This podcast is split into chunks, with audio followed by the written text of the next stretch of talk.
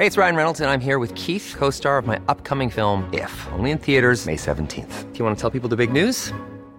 All right, I'll do. Sign up now and you'll get unlimited for $15 a month in six months of Paramount Plus Essential Plan on us. Mintmobile.com slash switch. Upfront payment of $45 equivalent to $15 per month. Unlimited over 40 gigabytes per month. Face lower speeds. Videos at 480p. Active Mint customers by 531.24 get six months of Paramount Plus Essential Plan. Auto renews after six months. Offer ends May 31st, 2024. Separate Paramount Plus registration required. Terms and conditions apply if rated PG. Heraldo Media Group presenta Sergio Sarmiento y Lupita Juárez. Información veraz y oportuna con un toque personal y humano. Por el Heraldo Radio, donde la H suena y ahora también se escucha.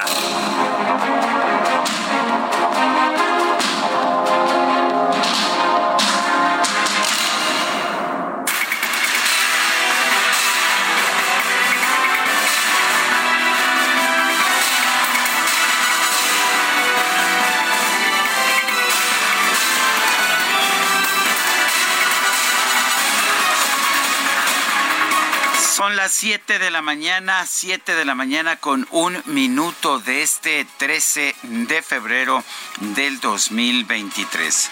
Yo soy Sergio Sarmiento, quiero darle a usted la más cordial bienvenida a El Heraldo Radio. Lo invito a permanecer con nosotros, pues por muchas razones. Una, porque aquí estará bien informado, pero otra es porque podrá pasar un rato agradable. Nos gusta darle a usted el lado amable de la noticia siempre y cuando la noticia lo permita. Hoy es 13 de febrero pues ya nos estarán diciendo, Itzel González estará con nosotros en un ratito más y nos estará diciendo qué se está festejando. Ya ve que siempre nos, nos da un reporte puntual.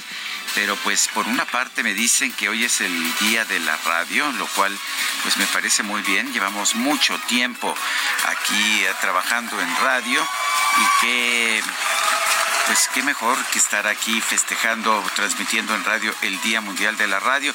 Me dicen también que es el Día del Amante o de la Amante. Eh, previo al día de al 14 de febrero.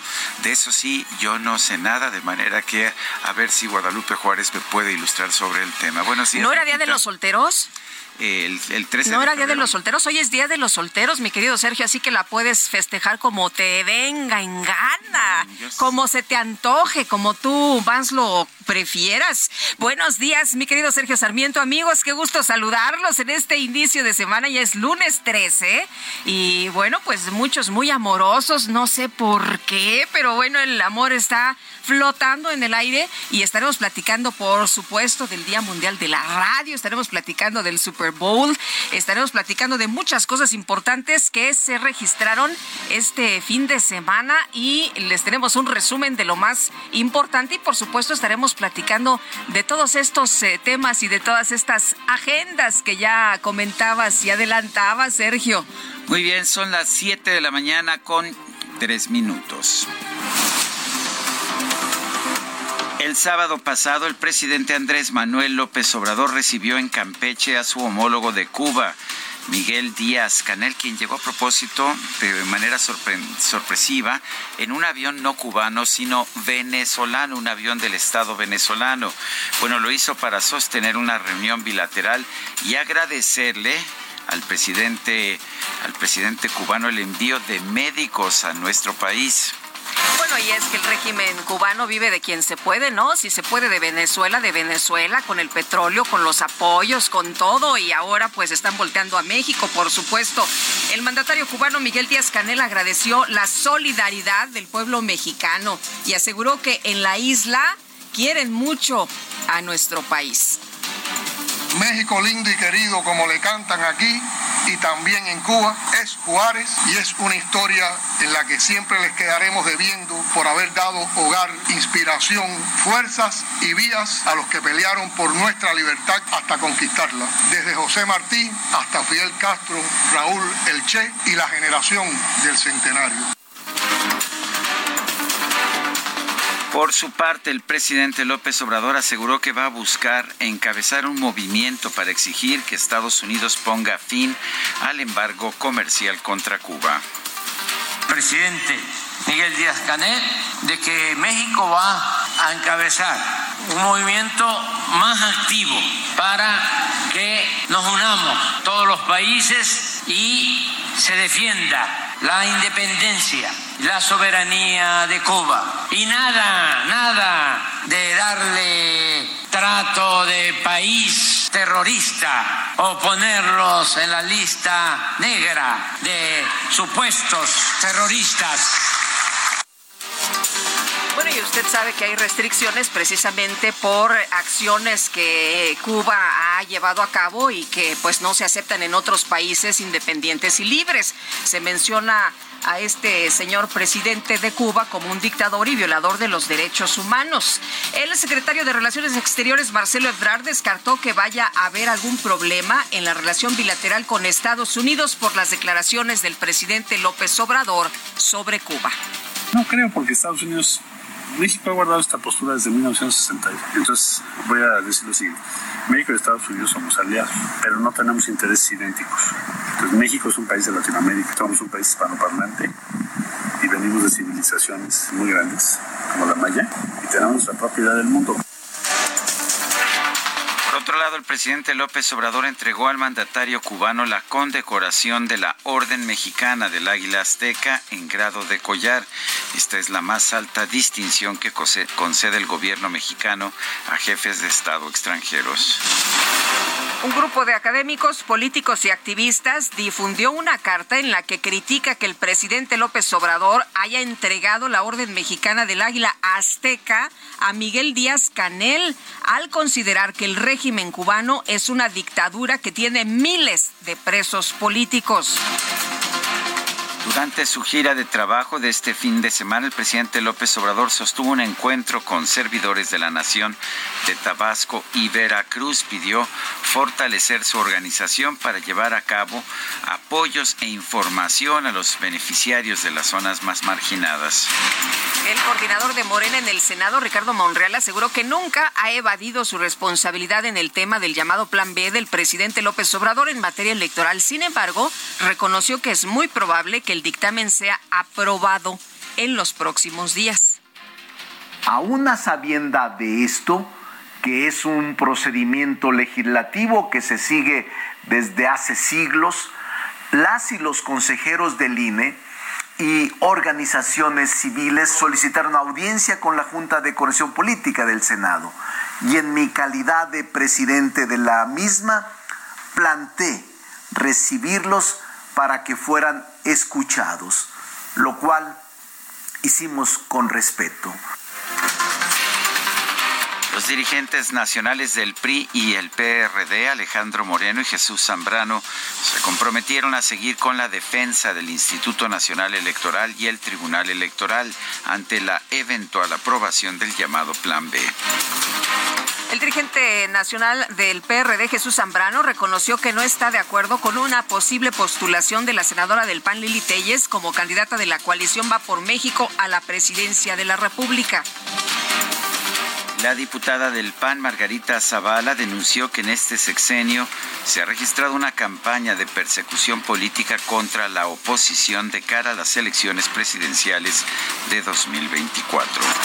Este domingo se llevó a cabo una votación entre más de 500 mil priistas del estado de Coahuila para definir al candidato del partido al gobierno del estado. El ganador fue Manolo Jiménez Salinas, ex alcalde de Saltillo y exsecretario de Inclusión y Desarrollo Social Estatal. El ex subsecretario de Seguridad Pública, Ricardo Mejía Verdeja, cerró su campaña al gobierno de Coahuila, acompañado, eh, su precampaña, acompañado por los líderes del Partido del Trabajo en la entidad. Bueno, y este fue fin de cierre de precampañas. La ex titular de la Secretaría de Desarrollo Social del Estado de México, Alejandra del Moral, rindió protesta eh, en el PRI eh, como candidata al gobierno de la entidad. Por su parte, la abanderada de Morena al gobierno del Estado de México, Delfina Gómez, cerró su pre-campaña en la Feria del Caballo. Acompañada por el dirigente nacional del partido, Mario Delgado, y el secretario de Gobernación, sí, el secretario de Gobernación, ese mismo funcionario que debe ser el puente, pues con los distintos partidos y movimientos políticos, estuvo presente en el acto de cierre de campaña. López. Y Cecilia Patricia Flores, fundadora del colectivo Madres Buscadoras de Sonora, aseguró que las familias de personas desaparecidas no reciben apoyo por parte del gobierno federal, a pesar de que el subsecretario de Derechos Humanos, Alejandro Encinas, afirma que sí se atienden sus casos. La Secretaría de Seguridad Pública de Chihuahua informó que durante la primera intervención en el Centro de Reinserción Social número 1, Aquiles Cerdán, elementos de la dependencia encontraron más de 1.400 objetos prohibidos, incluyendo armas blancas. Un juez federal impuso la medida cautelar de prisión preventiva justificada José Guadalupe Tapia Quintero, el Lupe, presunto operador de Ismael El Mayo Zambada, detenido el pasado 9 de febrero en Culiacán, Sinaloa. Las autoridades de Zacatecas informaron que dos hombres fueron asesinados y uno más resultó herido en un ataque armado registrado en un campo de béisbol del municipio de Morelos.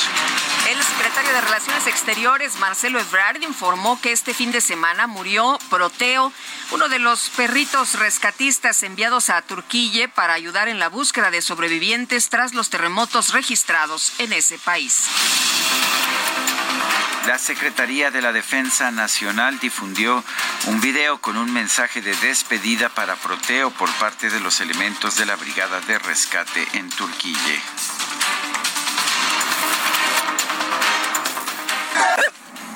¡Proteo! Que por desgracia falleció en esta misión. Estamos conscientes de todo su esfuerzo y todo su sacrificio y queremos agradecerle con esta breve ceremonia sus servicios. Un equipo de socorro compuesto por especialistas de El Salvador y Turquía logró rescatar a una mujer y un niño que estuvieron bajo los escombros de un edificio derrumbado durante más de seis días. El obispo nicaragüense Rolando Álvarez fue sentenciado a 26 años de cárcel después de que se negó a ser expulsado de Nicaragua con rumbo a los Estados Unidos junto con otros 222 presos políticos. Traición a la patria, de eso se le acusa. El Pentágono confirmó que el viernes pasado derribó un objeto no identificado Aquí no nos van a poner musiquita de objeto volador no identificado. Bueno, pues resulta que volaba sobre Alaska ya que representaba una amenaza potencial para los aviones civiles. Este domingo se confirmó el derribo de otro objeto no identificado sobre el lago Hurón primer ministro de Canadá, Justin Trudeau, informó que ordenó derribar un objeto que sobrevolaba su espacio aéreo sin autorización. Indicó que las fuerzas canadienses van a analizar los restos de este artefacto. Y en información de los deportes, los jefes de Kansas City, comandados por Patrick Mahomes, conquistaron el Super Bowl al derrotar 38-35 a las Águilas de Filadelfia con un golpe de campo a 8 segundos, a 8 segundos de la final. Y el Real Madrid se proclamó campeón del Mundial de Clubes al imponerse sobre Al Hilal de Arabia Saudita por marcador de 5 a 3.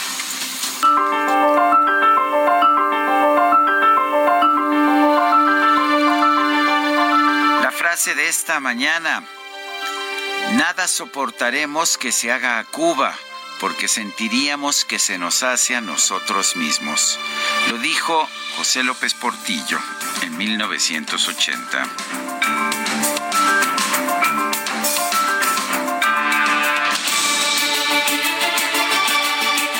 Las preguntas, ya sabe usted que nos gusta preguntar. Este viernes pasado preguntamos en este espacio, ¿piensa usted que las políticas del gobierno ya han logrado controlar la inflación? Sí, nos dijo 3.4%, no 95.2%, no sabemos 1.4%. Recibimos 6.499 participaciones. La que sigue, por favor. Claro que sí, mi querido DJ Kike, ya coloqué en mi cuenta personal de Twitter arroba Sergio Sarmiento. La siguiente pregunta, ¿cuál es su opinión sobre el plan B del presidente López Obrador? Fortalece la democracia, nos dice 3.1%. Debilita la democracia, 93.5%. No sabemos 3.4%. En 54 minutos hemos recibido 991 votos. Las destacadas de El Heraldo de México.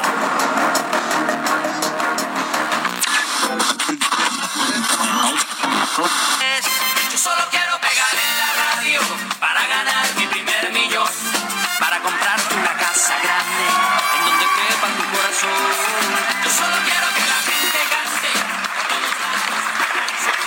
Pues ya estoy aquí con nosotros en la cabina Itzel González. Itzel, ¿cómo estás? Qué gusto saludarte esta mañana. Muy buenos días. Además, andamos de festejo. Muy buenos días, Lupita, Sergio, queridos destacalovers. Así es, estamos de festejo, Día Mundial de la Radio. Y pues el que ya va a llegar a su primer millón es Sergio Sarmiento en su cuenta de Twitter. 957.059 seguidores. Ya falta bien poquito. Entonces, como dice la canción, ya vamos a alcanzar el primer millón por lo menos, sí, Sergio Sarmiento. Y ahí vamos atrás en la cuenta de Lupita Juárez H y luego en la de Sergio Lupita. Y ahí andamos en redes festejando. Oigan, y también esta mañana imperdible El Heraldo de México, edición de colección Lupita Juárez en la portada de la sección Mente Mujer del Heraldo de México.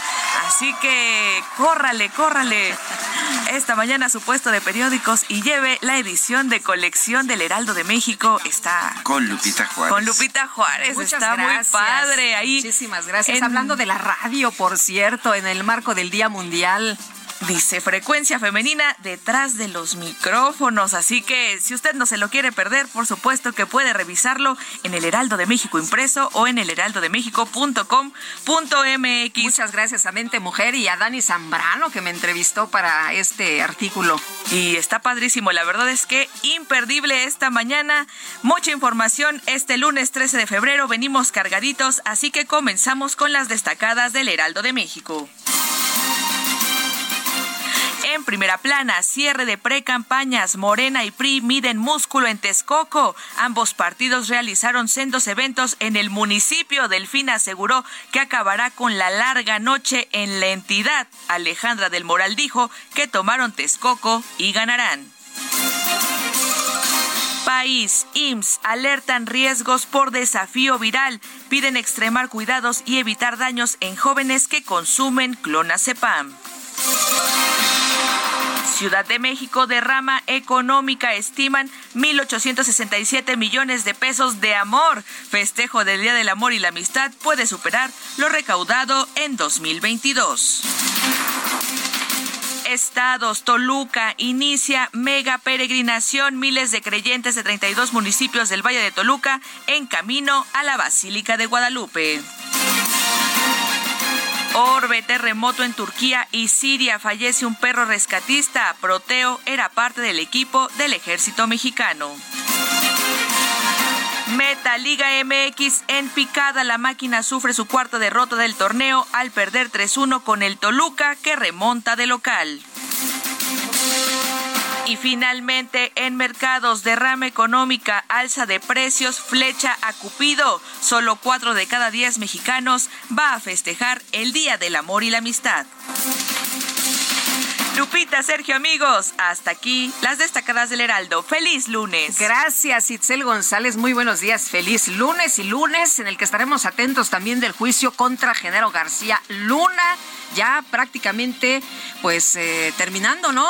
Bueno, ya la, fiscalía, la fiscalía debe presentar hoy sus últimos testigos. Faltan los de la defensa, no sabemos cuántos van a presentar, pero no se espera que sean muchos y la gran expectativa es saber si Genaro García Luna testifica él mismo o no.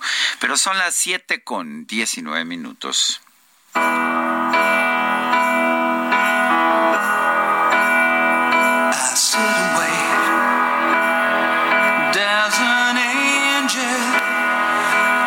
contemplate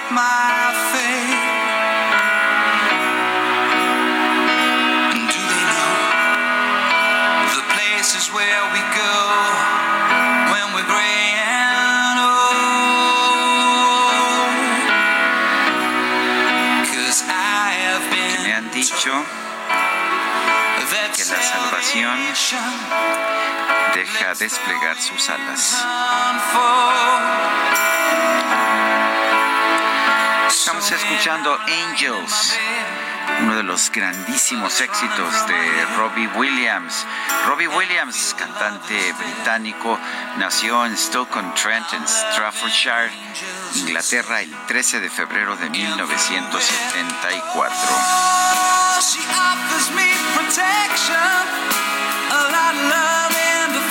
¿Te parece que lo escuchemos el día de hoy, Guadalupe? Hombre, me encanta la idea, por supuesto, de tener aquí en este espacio a Robbie Williams. Está cumpliendo 49 años, ¿cómo la ves? ¿En serio? Sí. Pensé que estaba más mayorcito, pero está chavo. ¿Está Nació en chavo? 74. ¿Qué tal? Bueno, pues vamos a estar escuchando su música, por supuesto, con mucho gusto, a ver qué les parece a nuestros amigos del auditorio. Y vámonos a los detalles de la información con Gerardo García.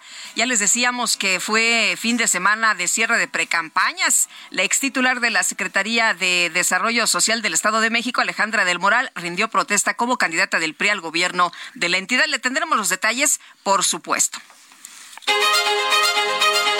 Ruta 2023. Adelante, Gerardo García. Muy buenos días. Hola, ¿qué tal? Muy buenos días, Lupita y Sergio. En la sesión de convenciones estatal de delegados y delegadas del PRI, Alejandra del Moral Vela fue ratificada como precandidata única y ungida como candidata electa a la gubernatura mexiquense, en la que aseguró tomaron Texcoco, ya ganó la precampaña y triunfarán el 4 de junio. Esto lo dio a conocer desde Texcoco, en donde se dieron cita un total de 33 mil delegados provenientes de las distintas regiones del Estado de México. Además, acudió la plana mayor del Prismo Nacional y también estatal. En el acto, en el acto protocolario, tras la votación económica, se declaró como válido el proceso interno del tricolor y por ello se entregó la constancia de precandidata electa del Moral Vela y con ello será la abanderada de la coalición. En su mensaje del Moral Vela aseguró que, eh, que tomaron Texcoco y que la precampaña ya la ganaron por lo que triunfarán el 4 de junio, por ello será la primera gobernadora. Reconoció que no será eh, fácil la elección, pero criticó sin mencionar a su adversaria de Morena que lo fa lo que sí es fácil es que alguien haga la contienda, esconderse de los atributos de otros y ser sumisa y ella aclaró que es todo lo contrario. Aseguró que la vida los puso para, para ver si no pueden, sino que van a ganar y conquistarán la victoria, por lo que dan un paso adelante y se comprometen a seguir. El reporte desde el Estado de México. Muy bien. Oye, Gerardo, y se fue directamente a Texcoco, ¿no? A la tierra de Delfina para este cierre de precampaña. De hecho, estuvieron a unos escasos eh, cuatro kilómetros de eh, distancia desde, desde donde emitió también eh, su mensaje también la su adversaria de Morena, Delfina Gómez Álvarez, a solo cuatro kilómetros. Sin embargo, no se reportó algún incidente. Estuvo, eso sí, hubo, hubo tráfico intenso en estas en estas dos áreas, en estos dos lugares en donde se hizo ya el cierre formal de las precampañas a la gubernatura mexiquense. Muy bien, gracias Gerardo. Muy buenos días. Y por su parte, la banderada de Morena al gobierno del Estado de México, Delfina Gómez, cerró su precampaña en la Feria del Caballo. José Ríos, adelante. ¿Qué tal, Sergio Lupita? Buenos días, los saludo con gusto. Ustedes y a quienes nos escuchan esta mañana por el Heraldo Radio, pues sí, como bien comenta Sergio, a unos escasos kilómetros de donde terminó Alejandra del Moral, Delfina Gómez Álvarez culminó su precandidatura al gobierno mexiquense, asegurando que el cambio político en la entidad es indetenible gracias a la convicción de la población, aunque pidió no confiarse rumbo a las elecciones de junio próximo. Arropada por lo que ellos dijeron, Sergio, que cerca de 15 mil militantes que se reunieron en Texcoco, la aspirante morenista aseguró que en este periodo de pre-campaña fue para sentir las necesidades de la población y el deseo de hacerles justicia ante casi un siglo de hegemonía de lo que ella apuntó de un partido político. Al encuentro donde estuvieron presentes el secretario de Gobernación Adán Augusto López y el vocero presidencial Jesús Ramírez Cuevas, así como el presidente del Senado Alejandro Armenta, la precandidata aseguró que no hay imposibles para la población mexiquense para culminar con la ambición de los políticos a los que dijo de siempre. La morenista acusó que el partido en turno en la entidad lleva más de 100 años haciendo política de siempre, por lo que desestimó que en estas elecciones logren hacer nuevas propuestas para cambiar su forma de gobernar. Al respecto del encuentro, también Sergio Lupita, el presidente nacional de Morena, Mario Delgado, aseguró que Delfina Gómez representa los valores opuestos a lo que ha sido la clase política en la entidad, a quien acusó de ser simuladores clasistas y racistas en el gobierno. Horacio Duarte, coordinador de campaña, destacó que será un ejemplo de gobernabilidad de mexiqueses sin tener privilegios.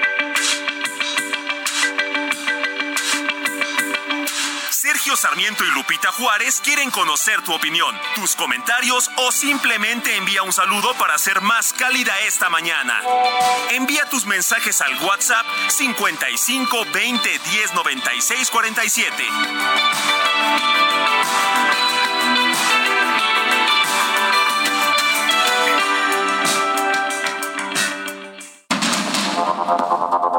Heraldo Media Group presenta Sergio Sarmiento y Lupita Juárez. Información veraz y oportuna con un toque personal y humano. Por el Heraldo Radio, donde la H suena y ahora también se escucha.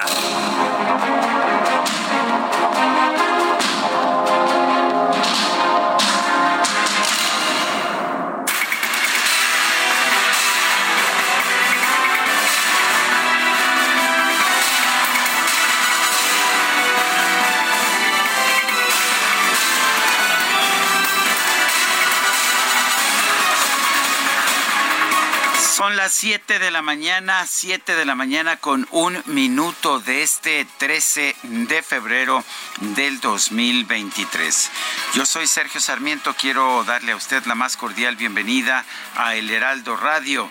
Lo invito a permanecer con nosotros, pues por muchas razones. Una, porque aquí estará bien informado, pero otra es porque podrá pasar un rato agradable. Nos gusta darle a usted el lado amable de la noticia siempre y cuando la noticia lo permita. Hoy es 13 de febrero, pues ya nos estarán diciendo, Itzel González estará con nosotros en un ratito más y nos estará diciendo qué se está festejando.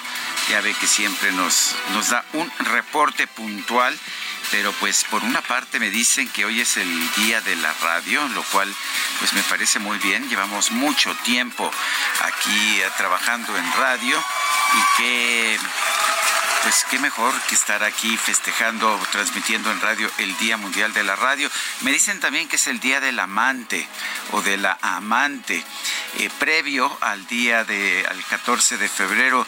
De eso sí, yo no sé nada, de manera que a ver si Guadalupe Juárez me puede ilustrar sobre el tema. Bueno, sí. ¿No era Día de los Solteros?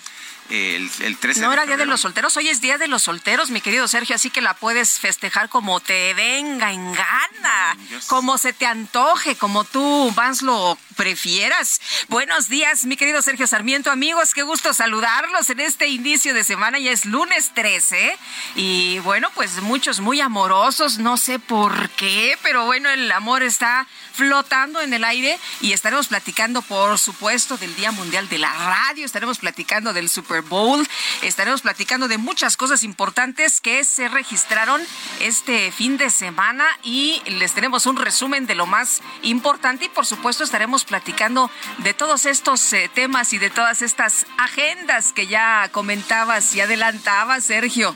Muy bien, son las 7 de la mañana con 3 minutos. El sábado pasado, el presidente Andrés Manuel López Obrador recibió en Campeche a su homólogo de Cuba, Miguel Díaz Canel, quien llegó a propósito de manera sorpre- sorpresiva en un avión no cubano, sino venezolano, un avión del Estado venezolano.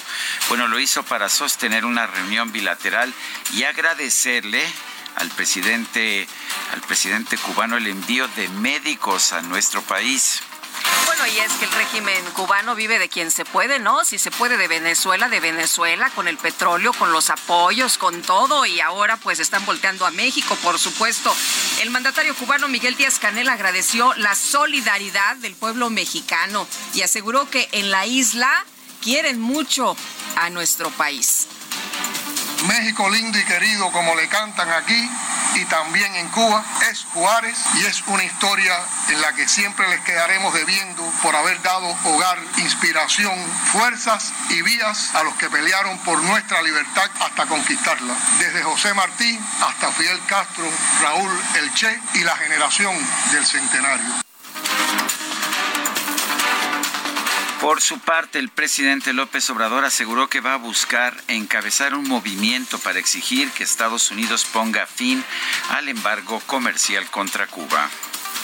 Presidente Miguel Díaz Canel, de que México va a encabezar un movimiento más activo para que nos unamos todos los países y se defienda la independencia, la soberanía de Cuba. Y nada, nada de darle trato de país terrorista o ponerlos en la lista negra de supuestos terroristas.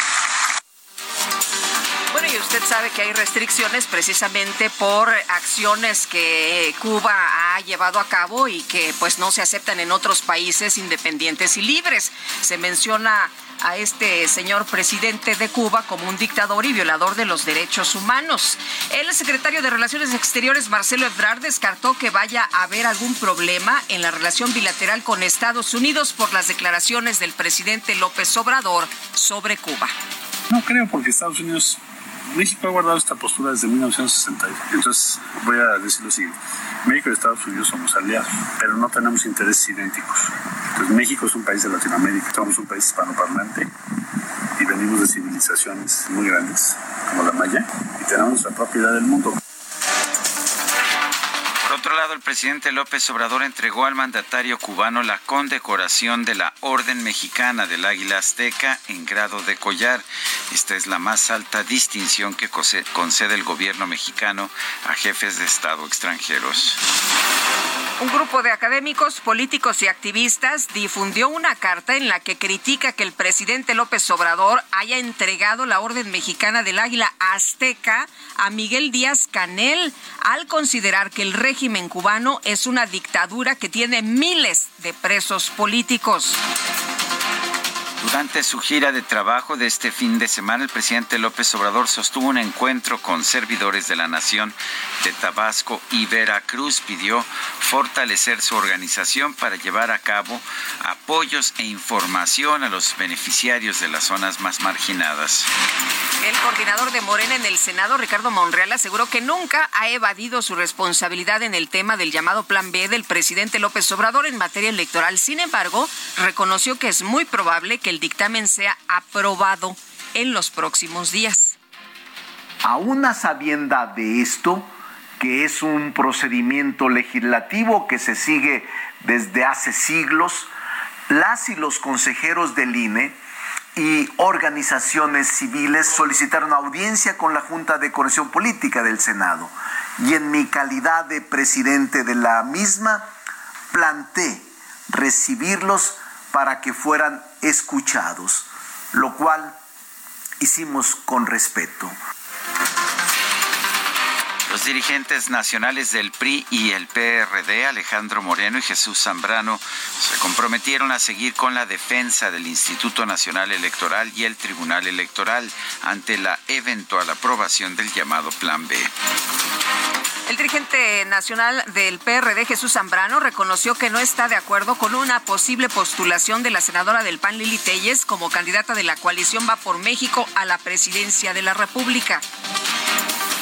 La diputada del PAN, Margarita Zavala, denunció que en este sexenio se ha registrado una campaña de persecución política contra la oposición de cara a las elecciones presidenciales de 2024. Este domingo se llevó a cabo una votación entre más de 500 mil priistas del estado de Coahuila para definir al candidato del partido al gobierno del estado. El ganador fue Manolo Jiménez Salinas, ex alcalde de Saltillo y exsecretario de Inclusión y Desarrollo Social Estatal. El ex subsecretario de Seguridad Pública, Ricardo Mejía Verdeja, cerró su campaña al gobierno de Coahuila, acompañado, eh, su precampaña, acompañado por los líderes del Partido del Trabajo en la entidad. Bueno, y este fue fin de cierre de precampañas. La ex titular de la Secretaría de Desarrollo Social del Estado de México, Alejandra del Moral, rindió protesta eh, en el PRI eh, como candidata al gobierno de la entidad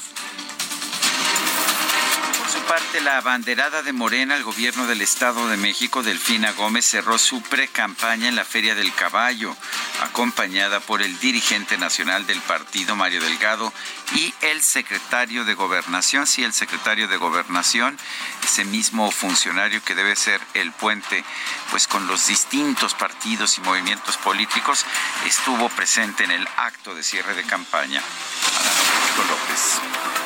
Y Cecilia Patricia Flores, fundadora del colectivo Madres Buscadoras de Sonora, aseguró que las familias de personas desaparecidas no reciben apoyo por parte del gobierno federal, a pesar de que el subsecretario de Derechos Humanos, Alejandro Encinas, afirma que sí se atienden sus casos.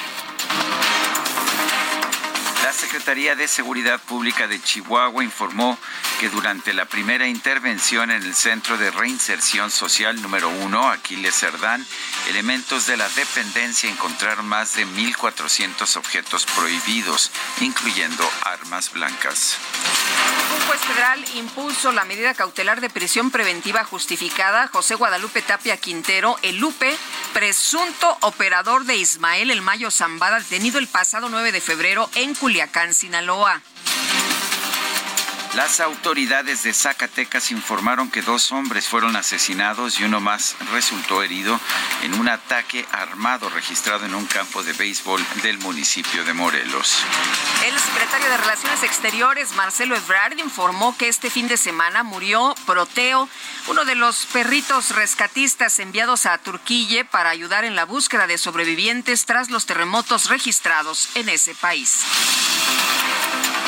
La Secretaría de la Defensa Nacional difundió un video con un mensaje de despedida para Proteo por parte de los elementos de la Brigada de Rescate en Turquía.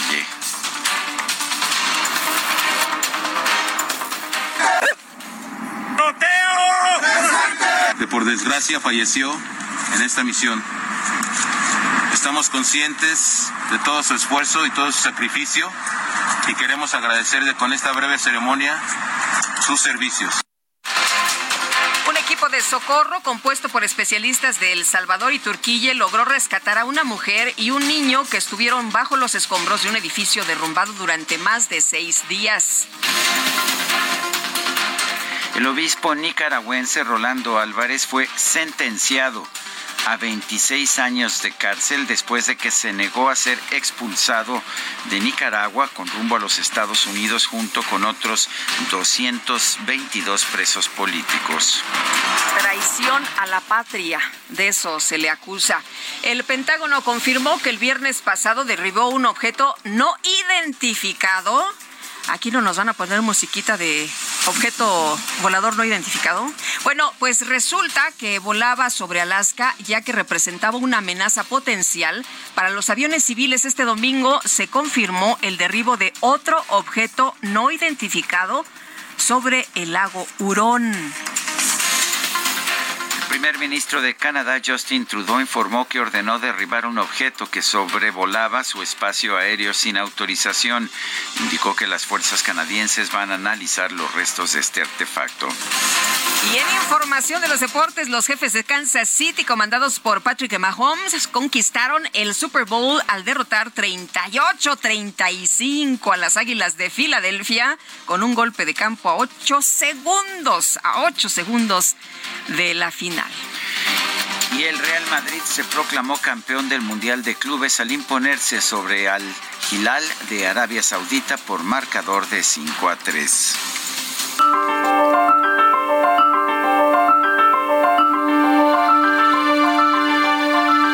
De esta mañana.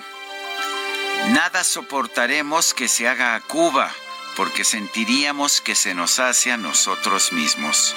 Lo dijo José López Portillo en 1980.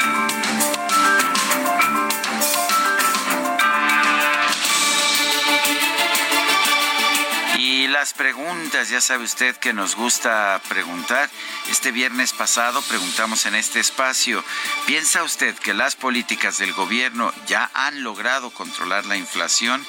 Sí, nos dijo 3.4%, no 95.2%, no sabemos 1.4%. Recibimos 6.499 participaciones. La que sigue, por favor. Claro que sí, mi querido DJ que ya coloqué en mi cuenta personal de Twitter arroba Sergio Sarmiento la siguiente pregunta.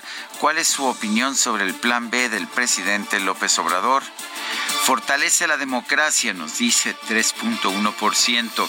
Debilita la democracia, 93.5%.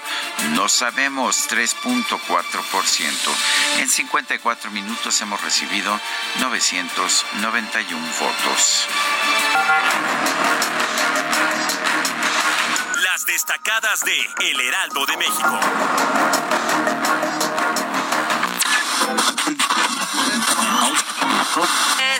Yo solo quiero pegar en la radio para ganar mi primer millón. Para comprarte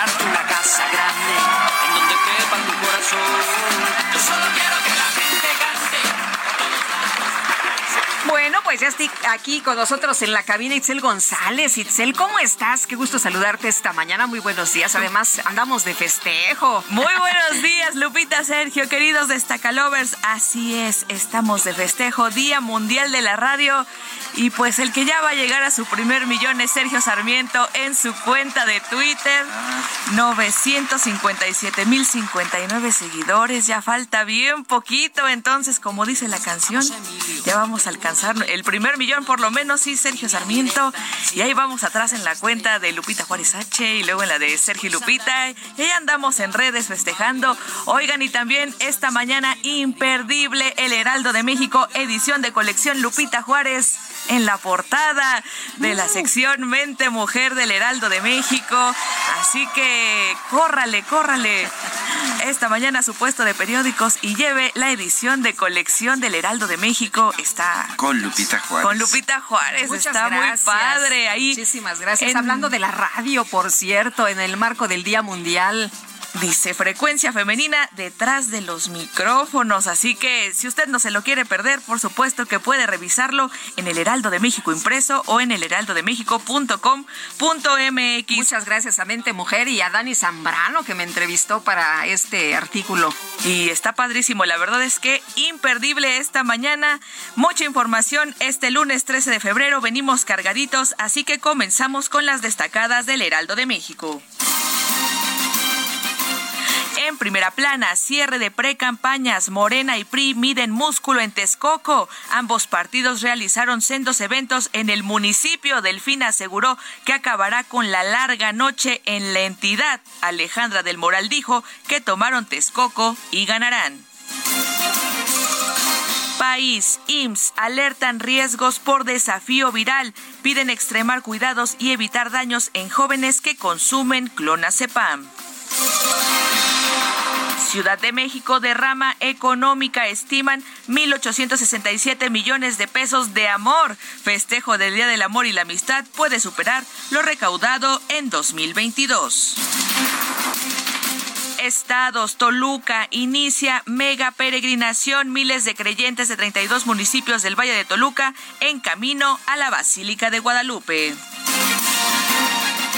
Orbe, terremoto en Turquía y Siria. Fallece un perro rescatista. Proteo era parte del equipo del ejército mexicano. Meta Liga MX en picada. La máquina sufre su cuarta derrota del torneo al perder 3-1 con el Toluca que remonta de local. Y finalmente, en mercados, derrama económica, alza de precios, flecha a Cupido. Solo cuatro de cada diez mexicanos va a festejar el Día del Amor y la Amistad.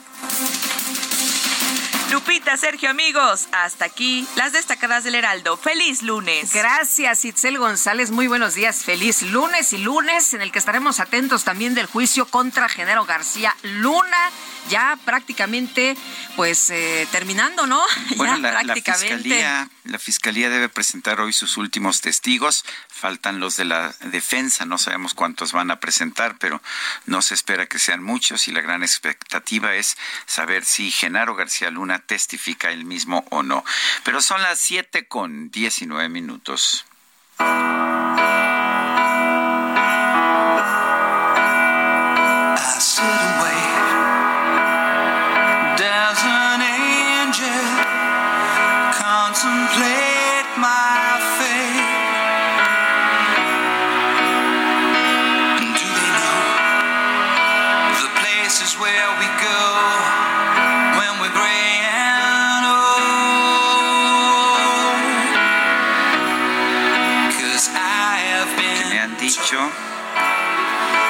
Que la salvación deja desplegar sus alas.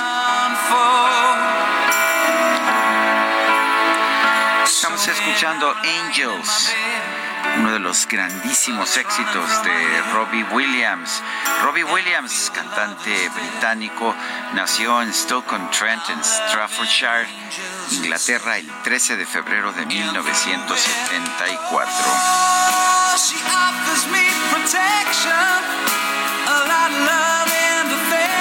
¿Te parece que lo escuchemos el día de hoy, Guadalupe? Hombre, me encanta la idea, por supuesto, de tener aquí en este espacio a Robbie Williams. Está cumpliendo 49 años, ¿cómo la ves? ¿En serio? Sí. Pensé que estaba más mayorcito, pero está chavo. ¿Está Nació en chavo? 74. ¿Qué tal? Bueno, pues vamos a estar escuchando su música, por supuesto, con mucho gusto, a ver qué les parece a nuestros amigos del auditorio. Y vámonos a los detalles de la información con Gerardo García.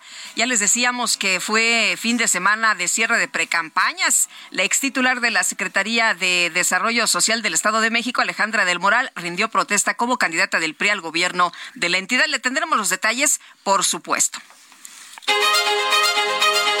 Ruta 2023. Adelante, Gerardo García. Muy buenos días.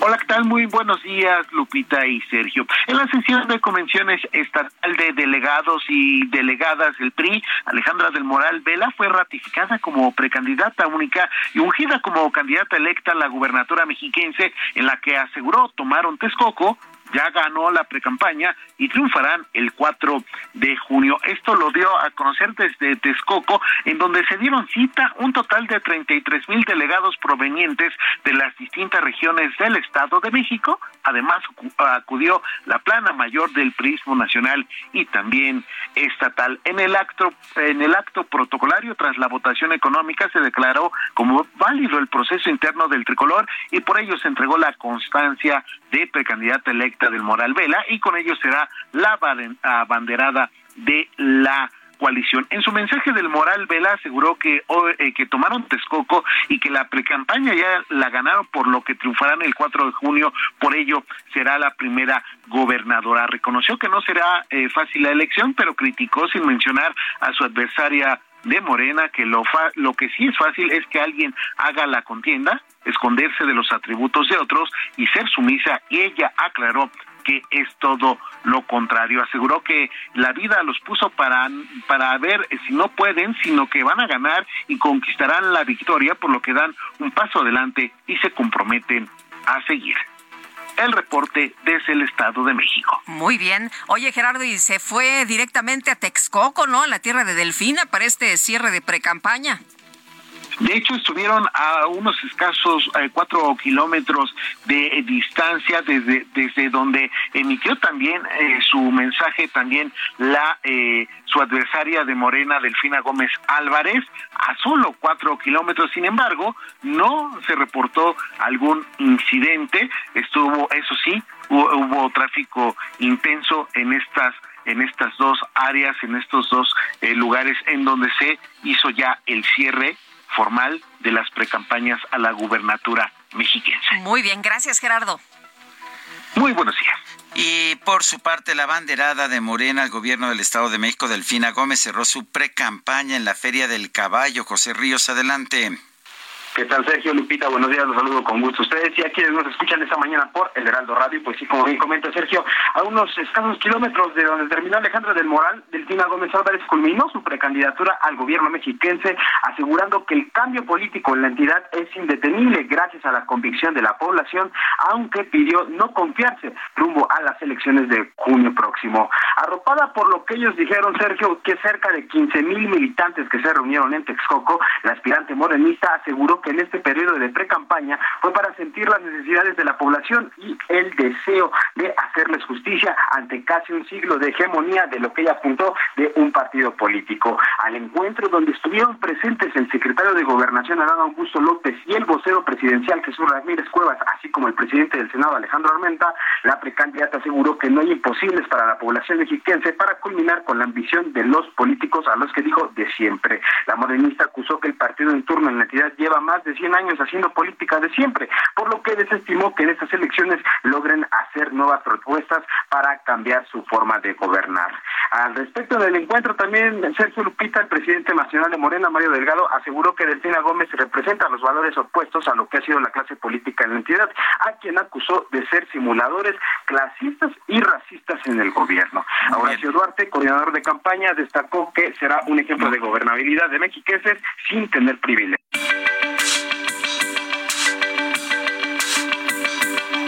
Sergio Sarmiento y Lupita Juárez quieren conocer tu opinión, tus comentarios o simplemente envía un saludo para ser más cálida esta mañana. Envía tus mensajes al WhatsApp 55 20 10 96 47.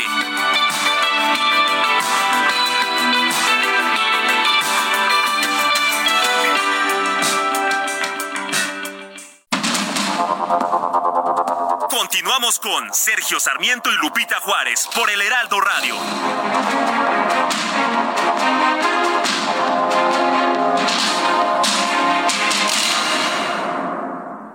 Cuando te enamoras del nuevo Fiat Pulse, el pulso de tus emociones se eleva. Estrénalo desde 354 mil pesos o tasa desde 9.75%. Conquista las calles con el SUV líder en ahorro de combustible. Fiat, sé único. Visita tu distribuidor Fiat Chrysler, K 30.1% vigencia el 28 de febrero de 2023. Consulta fiat.com.mx. Hola, buenos días. Navegar hacia Sergio arriba, Lupita. botón.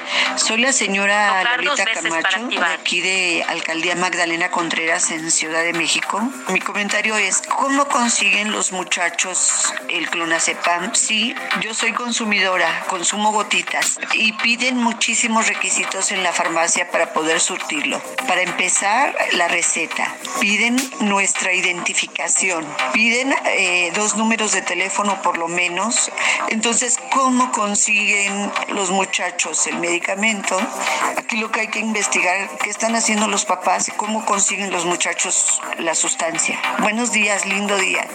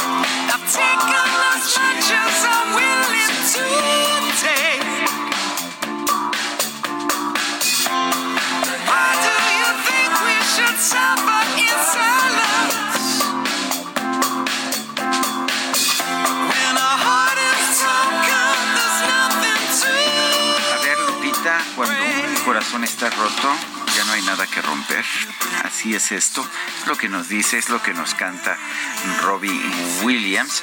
La canción se llama Tripping y Robbie Williams cumple hoy 49 años. No estoy de acuerdo, que siga la fiesta. Bueno. Te reconstruyes y a lo que sigue, ¿no? Bueno, ¿Vas cargando el corazón rojo? No, no, no, se, se, va, se va recomponiendo, ya sabes. Un clavo saca otro clavo. Oye, y se pasan, ¿eh? Se pasan.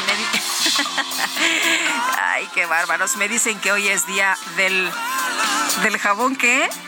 Del jabón. Del rosa. Del rosa. Bueno, Rosa bueno. Venus. Qué bárbaros. Cero rencor, bebé. no, bueno. Los conozco. Eh, Te han contado. Me han contado. El primo de un amigo. primo de un amigo. No es, no es este, ese que había en el, en el motel Palo Alto que está allá por constituyentes que, que por supuesto no conozco, pero que lo, lo, lo escribía sobre él Héctor? Aguilar Camín. Sí, ¿te verdad, acuerdas? claro, sí, es verdad. No me acuerdo en qué novela, creo que fue en Morir en el Golfo, aparece ahí el, el El- hotel, el Palo motel Alto. Palo Alto. Acá los muchachos. acusar con sus mamás. Así, ¿Cómo, se, ve, cómo se ve que los muchachos estaban por allá por constituyentes? Sí, antes, pero ¿no? ¿sabes cómo le decían? ¿Cómo? High stick. El high stick. Sí. El motel. Bueno. No somos iguales. No. Ay, bueno, nos desviamos, pero vámonos con los mensajes. Dice Carlos Vera de Zapopan, Jalisco, como dice su anuncio, solo para saludarlos y desearles un excelente día. Don Carlos, le mandamos un fuerte abrazo. Dice otra persona, gracias por poner a Robbie Williams y hacer más llevadero el lunes. ¿Podrían poner la canción Feel o Hey, eh, o hey Tiger del mismo cantante? Nos lo firma Luis Tenorio. Don Luis Tenorio. Oye, dice, eh, hacer más llevado el lunes. No, que no se ha llevado el lunes, hombre. Buenos días, que el presidente premie la labor de un dictador nos habla de la realidad que tenemos en nuestro país. Un aprendiz de dictador como presidente, además de dejarnos mal ante todo el mundo, una vergüenza total es lo que nos comenta. Y le recuerdo nuestro número de WhatsApp, porque parece que dije Twitter anteriormente. Nuestro número de WhatsApp es el 55 2010 96 47. Son las 8 de la mañana con 5 minutos. Vámonos al clima. El pronóstico del tiempo con Sergio Sarmiento y Lupita Juárez.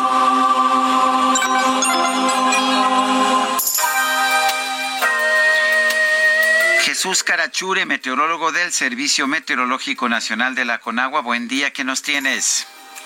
Hola Lupita, buen día. Sergio, muy buen día. Buenos días a todo que nos escucha. Eh, pues eh, iniciamos la semana con, con ambiente estable sobre la mayor parte de México.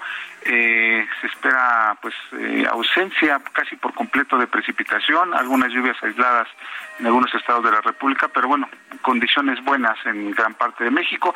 Solamente el noroeste y norte de la República Mexicana estarán afectados eh, todavía por condiciones invernales. Tenemos el Frente Frío número 32 que se asocia con la sexta tormenta invernal que precisamente afectarán estas dos zonas de México, el noroeste y norte de la República Mexicana, eh, ocasionarán lluvias, lluvias en estos, en estas dos zonas, eh, rachas eh, importantes de viento, esperamos vientos con rachas de 100 a 120 kilómetros por hora, eh, con tolvaneras en Chihuahua y Durango, eh, rachas de viento de 70 a 90 kilómetros por hora, en Sonora, Coahuila, Zacatecas y San Luis Potosí.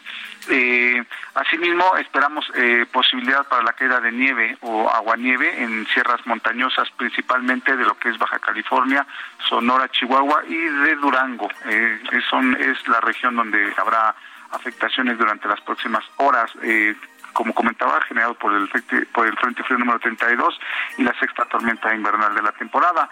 Eh, también por la noche se mantendrá todavía ambiente frío eh, en, eh, por la noche, por esta noche y la madrugada de mañana martes en zonas elevadas de lo que es la mesa del norte y la mesa central. Hay que recordar que, bueno, pues aunque estamos ya eh, en la etapa de transición ¿no? entre las condiciones invernales y ya lo que pues próximamente va a ser la temporada de calor. Todavía se mantendrá, eh, se mantendrá ambiente frío, como comentaba, en zonas altas de la mesa del norte y la mesa central durante esta noche y la madrugada del martes. En el resto del territorio nacional, ambiente estable, como comentaba, y eh, ausencia casi por completo de lluvias. Solamente se esperan algunas, algunas lluvias aisladas en lo que es eh, Guerrero, Oaxaca, Chiapas, Veracruz y Tamaulipas. El resto del territorio nacional sin lluvia y bueno, pues eh, cielo despejado durante la tarde, durante la mayor parte del día y temperaturas de cálidas a calurosas en gran parte del territorio nacional. Este es eh, mi reporte desde el Servicio Meteorológico Nacional. Regresamos al estudio. Gracias, Jesús Carachure. Un saludo a todos y que tengan buen inicio de semana. Igualmente, buenos días. La Junta de Coordinación Política de la Cámara de Diputados va a reanudar esta semana el proceso de selección de cuatro nuevos integrantes del Consejo General. Jorge Triana es vicecoordinador del PAN en la Cámara de Diputados, a quien saludamos con mucho gusto esta mañana. Jorge, ¿cómo estás? Buenos días. Buenos días, Lupita. Gusto en saludarlos. Oye, pues te pregunto lo que platicamos hace unas semanas. ¿Cómo van de tiempo? pues muy apretados de tiempo. Eh, nos ha frenado muchísimo este este llamado, este extrañamiento, eh, esta esta sentencia del Tribunal Electoral del Poder Judicial de la Federación, donde se nos obliga a que eh, definamos nosotros desde la Cámara de Diputados a quién será el próximo presidente o presidenta del Consejo General, cuando pues esta es una decisión que debería de estar tomando el propio Consejo General. Nosotros estimamos que esta semana podamos abrir un puente de diálogo con los magistrados y ahora sí ya no hay mañana. Tiene que salir esa convocatoria y empezar a ejecutarse a partir de esta misma semana. Nosotros estimamos que para eh, por ahí del día eh, eh, miércoles podamos tener ya las tres propuestas del comité evaluador que propone la Junta de Coordinación Política, de tal suerte que trabajen las próximas semanas en la definición de las quintetas para para, para que podamos evaluarlas y votarlas en la Cámara. El secretario de Gobernación, Adán Augusto López, ha pues de alguna manera ha señalado que él y el gobierno de la 4T lo que quieren es una insaculación, que lo que buscarían es tener quintetas cargadas claramente del lado del actual gobierno para que sin importar quién fuera seleccionado, pues fuera alguien favorable a, al partido en el poder. ¿Qué opinas tú de eso? No, bueno, es una estrategia completamente eh, cínica y antidemocrática. Para empezar, lo digo con todas sus letras al secretario de Gobernación, que le importa el tema, ¿no? No, no es un tema que le corresponda al gobierno federal, es un tema que le corresponde al legislativo y a un órgano constitucional autónomo. Pero mira, se requiere mayoría calificada que no tiene Morena y aliados en la Cámara de Diputados para poder sacar adelante esta votación como saben y anticipan que van a imponer perfiles impresentables y que los vamos a votar en contra, luego entonces no habrá mayoría calificada, entonces tendremos que irnos a una insaculación, una tómbola, donde ellos le apuestan a imponer absolutamente todos los perfiles, donde todos los papelitos de esa tómbola digan pues eh, el nombre de una persona afín al gobierno y Andrés Manuel López Obrador. Es un acto antidemocrático, una chicana jurídica, y lo que vamos a hacer nosotros es estar muy pendientes para impugnar ante el tribunal eh, a las personas que no reúnan el perfil de idoneidad que marca claramente la ley y para, para, pues, para integrar el Consejo General del INE, ¿no? Es algo muy delicado porque son cuatro de once espacios, pero entre ellos la presidencia del instituto, quien habrá de dirigir los trabajos de organización de la elección del 2024. Eh, Jorge, eh, pero no todos los que van a estar en la tómbola serán seleccionados por los distintos partidos políticos. No, eh, primero se define, Lupita, un comité técnico evaluador. Dos de estos nombres los define el INAI, ya ha presentado sus nombres. Dos de estos nombres los define la Comisión Nacional de los Derechos Humanos, ya los ha presentado también, por cierto, dos nombres militantes de Morena, y falta definir tres nombres más que define la Junta de Coordinación Política. Se filtran a través de este Comité Técnico Evaluador, pero nosotros suponemos que si imponen mayoría o si designan mayoría de, de progobiernistas en este comité técnico evaluador, pues podrán ordenar las, las, quintetas a, placer. Ahí es donde vamos a estar impugnando nombres. Eh, Jorge, ¿cuál fue la justificación o la razón del Tribunal Electoral por pues establecer que fueran los diputados y no los propios consejeros los que eligieran al titular del organismo? Mira, eh, el, tribunal nos hace dos observaciones que una la considero muy competente, la considero muy prudente, y es que nos estábamos excediendo en atribuciones en la Cámara de Diputados. Estaba pidiendo la Junta de Coordinación Política prácticamente que el comité evaluador le rindiera un reporte, que le rindiera cuentas cuando no hay una relación de supremacía o de subordinación de eh, pues este comité hacia la Cámara de Diputados. Y lo segundo es que una de las quintetas, se van a formar cuatro quintetas, una de las quintetas sea especialmente para conformar eh, pues el, el, el, nombre del presidente. Lo que dicen ellos es que eh, si nosotros vamos a formar pues el cuadro de cuatro espacios vacantes y uno de ellos tendrá que ser pues el, del presidente, porque sale el presidente, tenemos que mandar ya el nombre del presidente. Eh, entiendo que ya se preparan impugnaciones a este respecto desde el propio comité, eh, eh, perdón, desde el propio Consejo General del INE, de los actuales consejeros, para que sea allá donde se decida. En fin, creo que ese tema está todavía en vilo, no está definido, esperemos que se define esta semana. E independientemente de eso, habrá, habrá cuatro quintetas que evaluar y esperemos que no tengan nombres pues completamente sesgados políticamente. Oye, ya se reunieron con los, eh, parece que iba a haber una reunión, ¿no? Hasta donde tengo entendido con, eh, eh, pues los integrantes del Tribunal Electoral. ¿Esto ya se dio? No, no, no se ha dado, Lupita. Mira, esto es algo muy lamentable. se planteó la posibilidad de esta reunión, los invitamos a la Cámara de Diputados, nos dijeron que fuéramos a eh, al, al, Tribunal Electoral para platicar allá y el presidente de la Junta, el diputado Mier, pues dijo que en esas condiciones no no no iba a haber este diálogo. Eh, creemos que puede haber pues eh, civilidad para poder avanzar a pesar de esta situación. pudiera haber un diálogo unipersonal con algún representante o a base de misivas, pero bueno, lamentablemente se rompió el diálogo por el tema de la sede. Me parece algo absurdo. Bueno, pues Gracias, Jorge, por platicar con nosotros. Entonces, ¿no les gustó la sede y por eso no se llevó a cabo la reunión? Efectivamente, a mí me parece lamentable. Creo que donde sea tenemos que privilegiar el diálogo, tenemos pues que privilegiar el, que haya acuerdos y los puentes de comunicación, pero en fin, yo confío en que esta semana pueda restablecerse todo y podamos arrancar este importantísimo proceso. Bueno, muy bien, gracias por tomar nuestra llamada. Muy buenos días. Les agradezco mucho, Sergio Lupita. Un abrazo. Hasta luego. El consejero presidente del INE, Lorenzo Córdoba, alertó sobre la desaparición de cerca de seis mil plazas con el plan B de la reforma electoral. Elia Castillo nos dice, nos tiene el reporte. Adelante, Elia. Muy buenos días, Sergio Lupita, los saludo con mucho gusto a ustedes el auditorio. Bueno, pues así es, el consejero presidente del Instituto Nacional Electoral, Lorenzo Córdoba, alertó justamente sobre la desaparición de cerca de seis mil plazas con el plan B de la reforma electoral. A través de su ya tradicional mensaje dominical, el consejero presidente se refirió al trabajo del personal de este órgano electoral y la importancia que tiene para los procesos electorales. En este contexto subrayó que los trabajadores merecen respeto a sus derechos laborales y el reconocimiento a su labor que dijo ha generado gobernabilidad y una rigurosa democracia. Desde que en 2014 eh, el IFE se convirtió en INE, se han celebrado 330 procesos electorales que han permitido al país renovar sus poderes públicos en condiciones de paz y civilidad. Este personal profesional y calificado no merece una reforma que les eh, conculca sus derechos o peor aún que elimina sus puestos de trabajo con el plan B.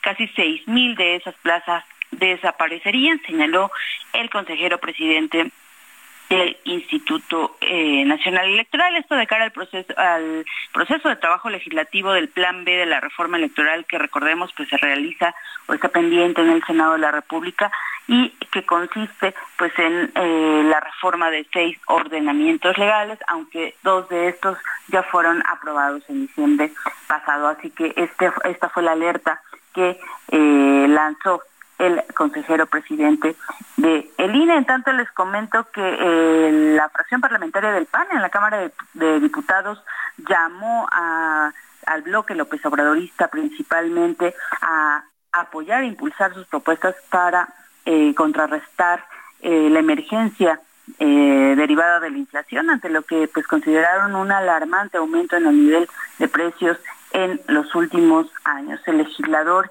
y eh, panista y coordinador de la fracción parlamentaria de Acción Nacional, Jorge Romero, lamentó que la inflación en este sexenio es la más alta registrada desde hace más de 20 años. Por ello, por ello, a raíz del incremento en los precios que se han venido suscitando desde inicios del año pasado, pues el plan propuso un plan de emergencia contra la inflación que contempla la creación de un fondo para apoyar a las familias cuando la inflación supere el 7%, así como disminución en el cobro de impuestos para los combustibles y la reducción en las tarifas de energía eléctrica, al mismo tiempo que invitó a las distintas eh, fuerzas parlamentarias en la Cámara de Diputados a escuchar esta propuesta que busca pues mejorar las condiciones de vida de las familias mexicanas, fue lo que aseguró el diputado Jorge Romero. Ese es el reporte que les tengo.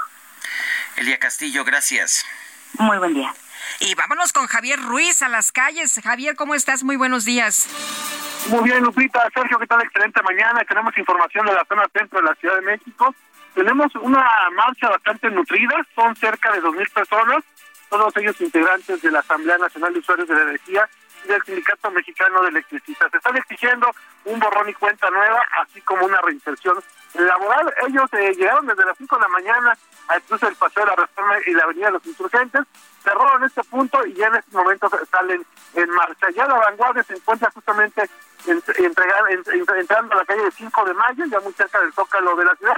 Sin embargo, la retaguardia todavía se encuentra en el Paseo de la Reforma, por lo que tenemos cortes a la circulación sobre el Paseo de la Reforma desde Insurgentes hacia Hidalgo y de la misma manera en el eje central hasta Cárdenas, la avenida 5 de Mayo y también la avenida Juárez. Así que hay que evitar ese punto, de preferencia utilizar como alternativa la avenida de los insurgentes. De momento, Lupita Sergio, el reporte que tenemos. Gracias, Javier.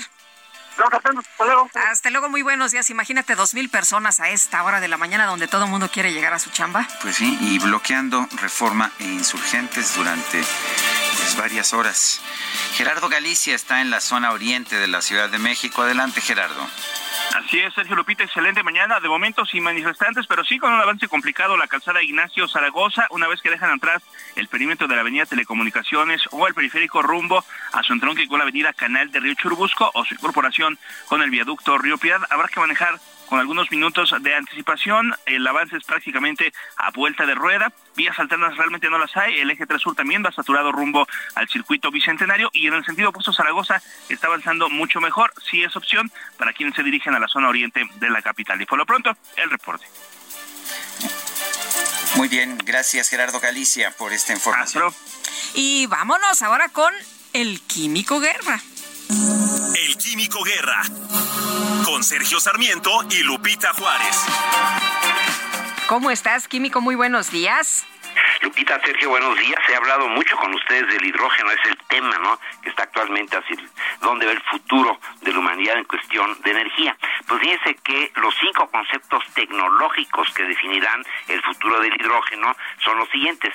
Hay un centro, que es el Energigune, es el Centro de Investigación para el Almacenamiento de Energía Electroquímica y Térmica del País Vasco, y se ha convertido en un referente en toda Europa, en lo, que sería el Lawrence Berkeley en Estados Unidos, ¿no?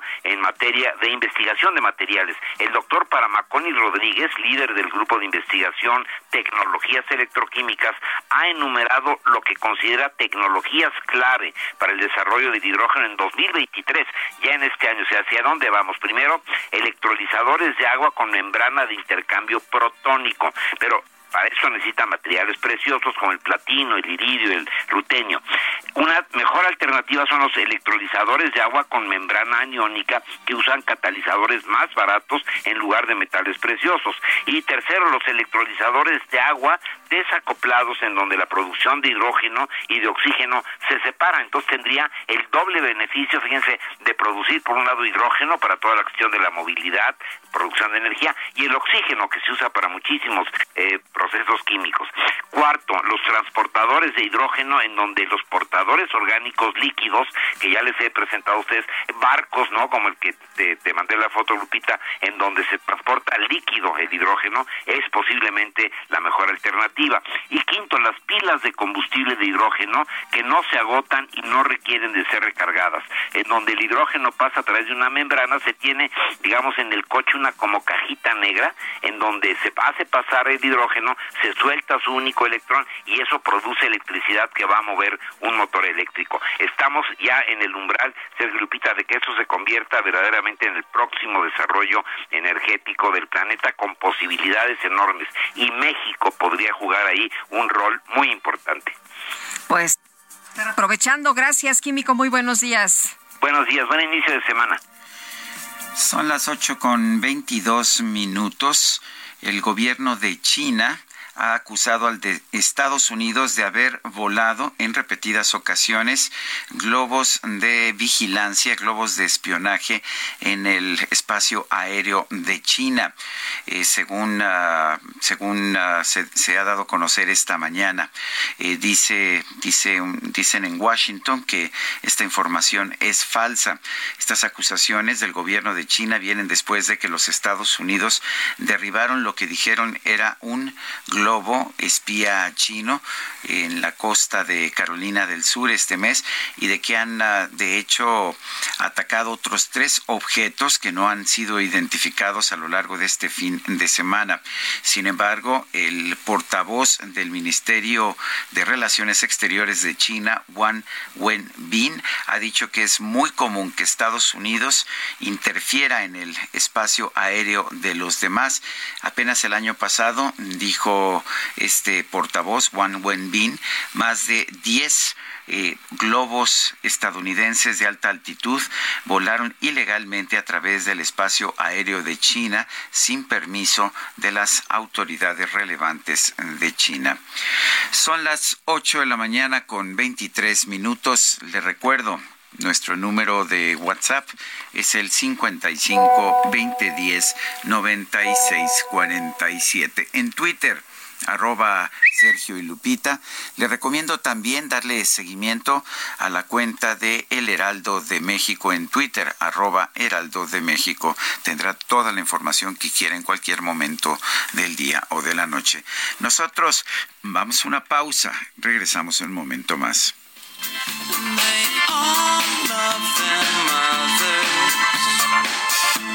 Out of your depth, son, have a word. I know it's coming, there's gonna be violence.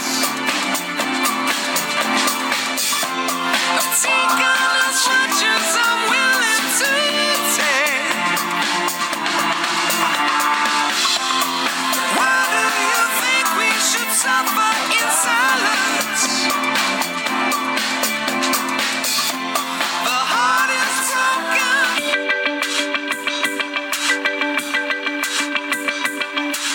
Sergio Sarmiento y Lupita Juárez quieren conocer tu opinión, tus comentarios o simplemente envía un saludo para hacer más cálida esta mañana. Hey, it's Ryan Reynolds and I'm here with Keith, co-star of my upcoming film If, only in theaters May 17th. Do you want to tell people the big news? All right, I'll do it. Sign up now and you'll get unlimited for $15 a month in six months of Paramount Plus Essential Plan on us. Mintmobile.com slash switch. Upfront payment of $45 equivalent to $15 per month. Unlimited over 40 gigabytes per month. Face lower speeds. Videos at 480p. Active Mint customers by 531.24 get six months of Paramount Plus Essential Plan. Auto renews after six months. Offer ends May 31st, 2024. Separate Paramount Plus registration required. Terms and conditions apply if rated PG. Envía tus mensajes al WhatsApp 55 20 10 96 47.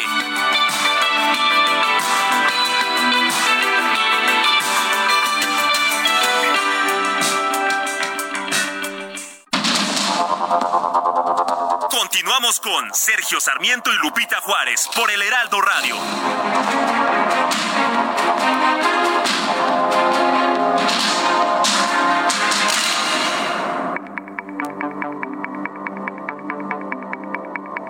Jaque Mate con Sergio Sarmiento.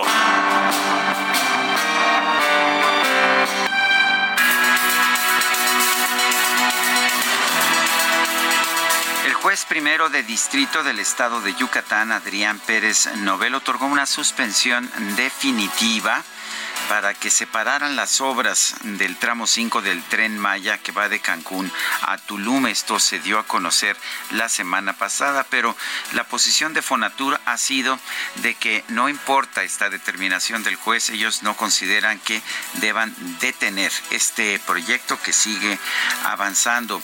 Este fin de semana, de hecho, estuve viendo una serie de videos que muestran la devastación, no hay otra forma de definirla, a través de la tala que se ha, que se ha ocasionado por la tala de la parte selvática donde va a, pasar este tramo 5 del tren Maya.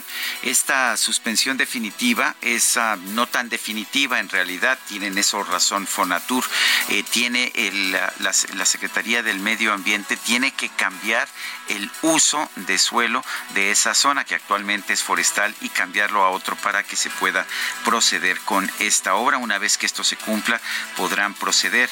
Pero dice Fonatur que, que ya cuenta con los permisos y autorizaciones, de manera que se sigue en los trabajos de teraplen e infraestructura.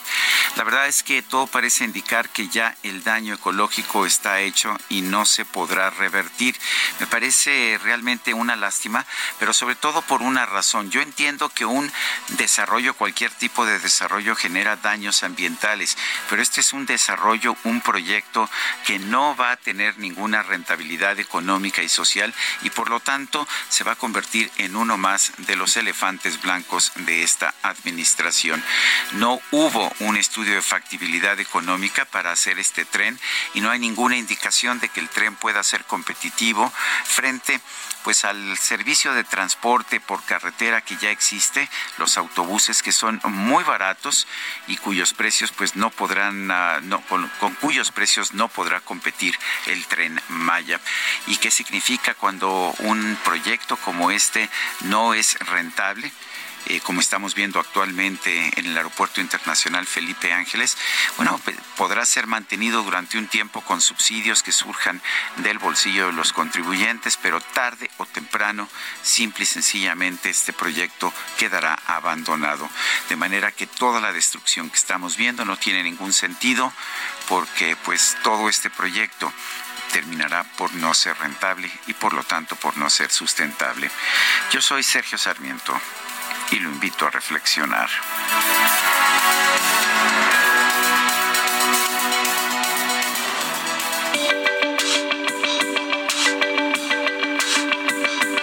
Para Sergio Sarmiento, tu opinión es importante. Escríbele a Twitter en arroba Sergio Sarmiento.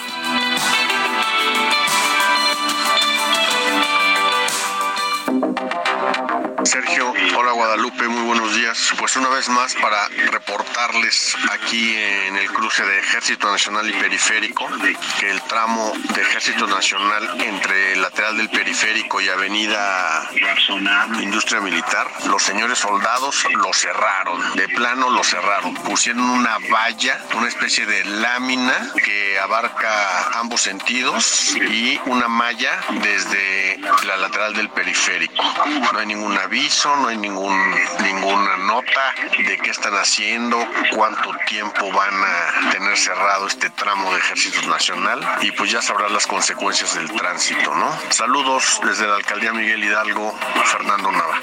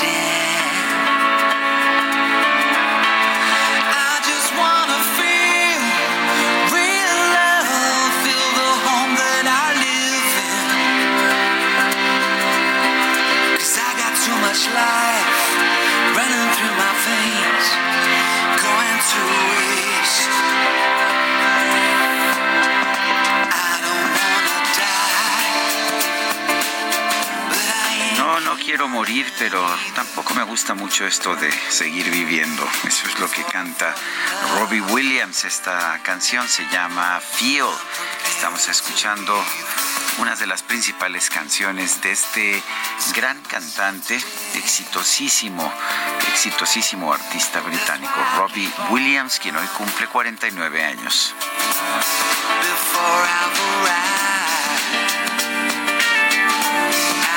Muy buena música esta mañana. Y nos dice Carlos Durán, hola, muy buenos días, como siempre, un placer escuchar un buen programa de radio con ustedes, Lupita y Sergio, saludos, buen inicio de semana. Dice otra persona, buen día Sergio Lupita, bonito día Sergio Lupita, a todos aquellos que hacen posible el, el, Heraldo Radio, un excelente principio de semana. En las voces de Sergio y Lupita es grato escuchar noticias, son más o menos y agradables sus comentarios, aunque estos sean de todo lo que hace el inquilino de Palacio Nacional, no importa tanto si lo comentan ustedes. Felicidades y bendiciones del profesor Fernández del Estado de México. Muchas gracias, profe. Oye, y nos dice Jorge Vázquez de Iztacalco, cada día me queda más claro que en realidad López sí es un peligro para México. Lo peor de todo es que todavía hay mexicanos que viven en la ignorancia y lo siguen apoyando. Pobre país, saludos. Saludos también y son las ocho con treinta y siete minutos. Vamos con la silla rota. Los especiales de la silla rota.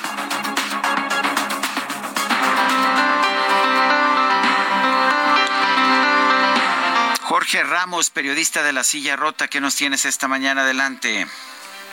¿Qué tal, Sergio? Muy buenos días y felicidades. Hoy es el Día Internacional de la Radio. Efectivamente. Por ello. Así es.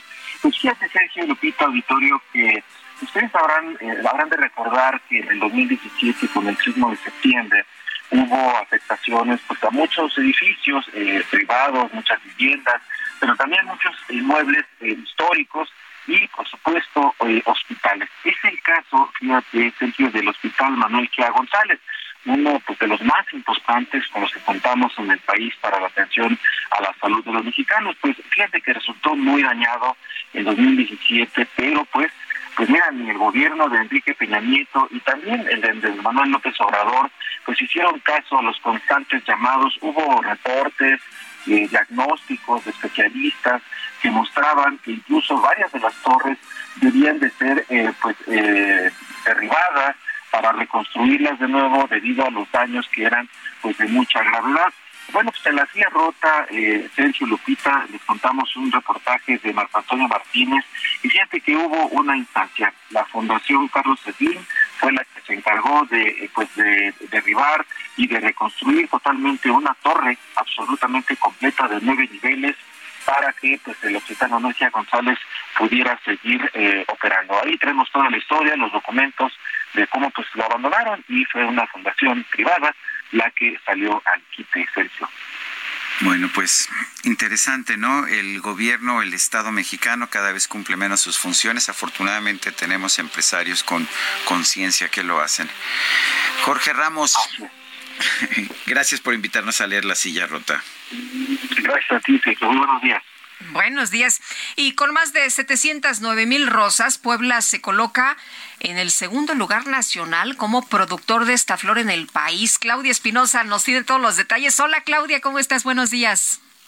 Muy bien, los saludo con gusto desde Puebla a todos los amigos del Heraldo Media Group. Y sí, pues Puebla se ha colocado en el segundo lugar nacional como productor de esta flor del arroz de acuerdo con la información de la Secretaría de Agricultura y Desarrollo Social, con base en cifras del Servicio de Información Agroalimentaria y Pesquera durante esta temporada del Día y la Amistad, pues es justamente la rosa, una de las flores que tiene mayor popularidad en estas fechas. Por ello, bueno, pues se ha incrementado la producción. En el caso de Puebla se ubica en el segundo lugar a nivel nacional con 709.693 gruesas.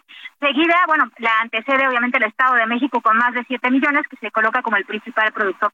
Sin embargo, otra de las flores que también es tradicional en este momento es el crisantemo y en ese caso Puebla se ha ubicado también en el segundo lugar con una producción de 535.135. Hay que recordar que la entidad, la zona del Valle de Atlisco, es uno de los principales productores justamente de este tipo de flores. Es la información que les tengo desde Puebla. Gracias, Claudia. Muy buen día. Buenos días. No sabía que Puebla eh, se especializaba en las rosas. Se especializaba en las rosas. Pensé que, pues, Morelos, casi siempre que pasas para Morelos, ya ves que están los puestos ahí en las carreteras y que hay mucho invernadero. Pero bueno, pues eh, el día de, la rosa, eh, cuando más se vende, se me hace que es, el, 14 el 14 de febrero, 10 de mayo. Se me hace que son los días. Yo te compraría una rosa, mi querida Guadalupe, en aprecio, en reconocimiento a nuestra profunda amistad Yeah. Pero están muy caras. Están carísimas, están, están, ahora sí que están por las nubes. Están por las nubes. Bueno, eh, la verdad es que esta, en esta época hay una, hay una enormidad de compras de, de flores, según la Secretaría de Desarrollo Económico. Hay una derrama económica muy importante conforme pues los negocios eh, distintos, los restaurantes, los hoteles, las discotecas, eh, todo el mundo quiere comprar, ah, o todo el mundo ofrece productos por el Día del Amor y la Amistad. Dice la Secretaría de Desarrollo Económico que la cifra de actividad generada por este festejo va a superar los 1.764 millones de pesos que se proyectaron en 2022. Y es una, es una actividad que, pues ahora sí que beneficia a muchísimos. Eh, se verán beneficiadas a 89.322 unidades económicas de todos los tamaños, aquí nada más en la Ciudad de México. Esto sería 13.364 más que las reportadas en 2022. Más del 90% de los negocios, según la Secretaría de Desarrollo Económico, son micros, están en colonias y bueno, pues esto significa que esta derrama económica por el 14 de febrero es muy importante. La estimación de la SEDECO por este 14 de febrero es menor, eh, sin embargo, a la que está ofreciendo la Cámara de Comercio, que dice que, eh, que las ventas para este día de San Valentín eh, van a ser de 4.254 millones de pesos. Esto sería un aumento del 37% en contraste con el 2022. Sin embargo, sin embargo, todavía tenemos cifras inferiores a las que teníamos antes de la pandemia, 14.7% menos de ingresos es lo que está, está contemplando la Cámara de Comercio, Servicios y Turismo de la Ciudad de México. Bueno, y en la alcaldía Benito Juárez, total que no nos vas a regalar rosas. Este, no.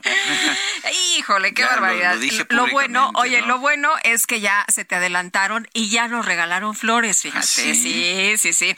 En la alcaldía Benito Juárez, la jefa de gobierno de la Ciudad de México, Claudia Sheinbaum, criticó al diputado panista Cristian von Ruerich, quien es prófugo de la justicia por el caso del cártel inmobiliario, y Carlos Navarro nos tiene todos los detalles. Hola, Carlos.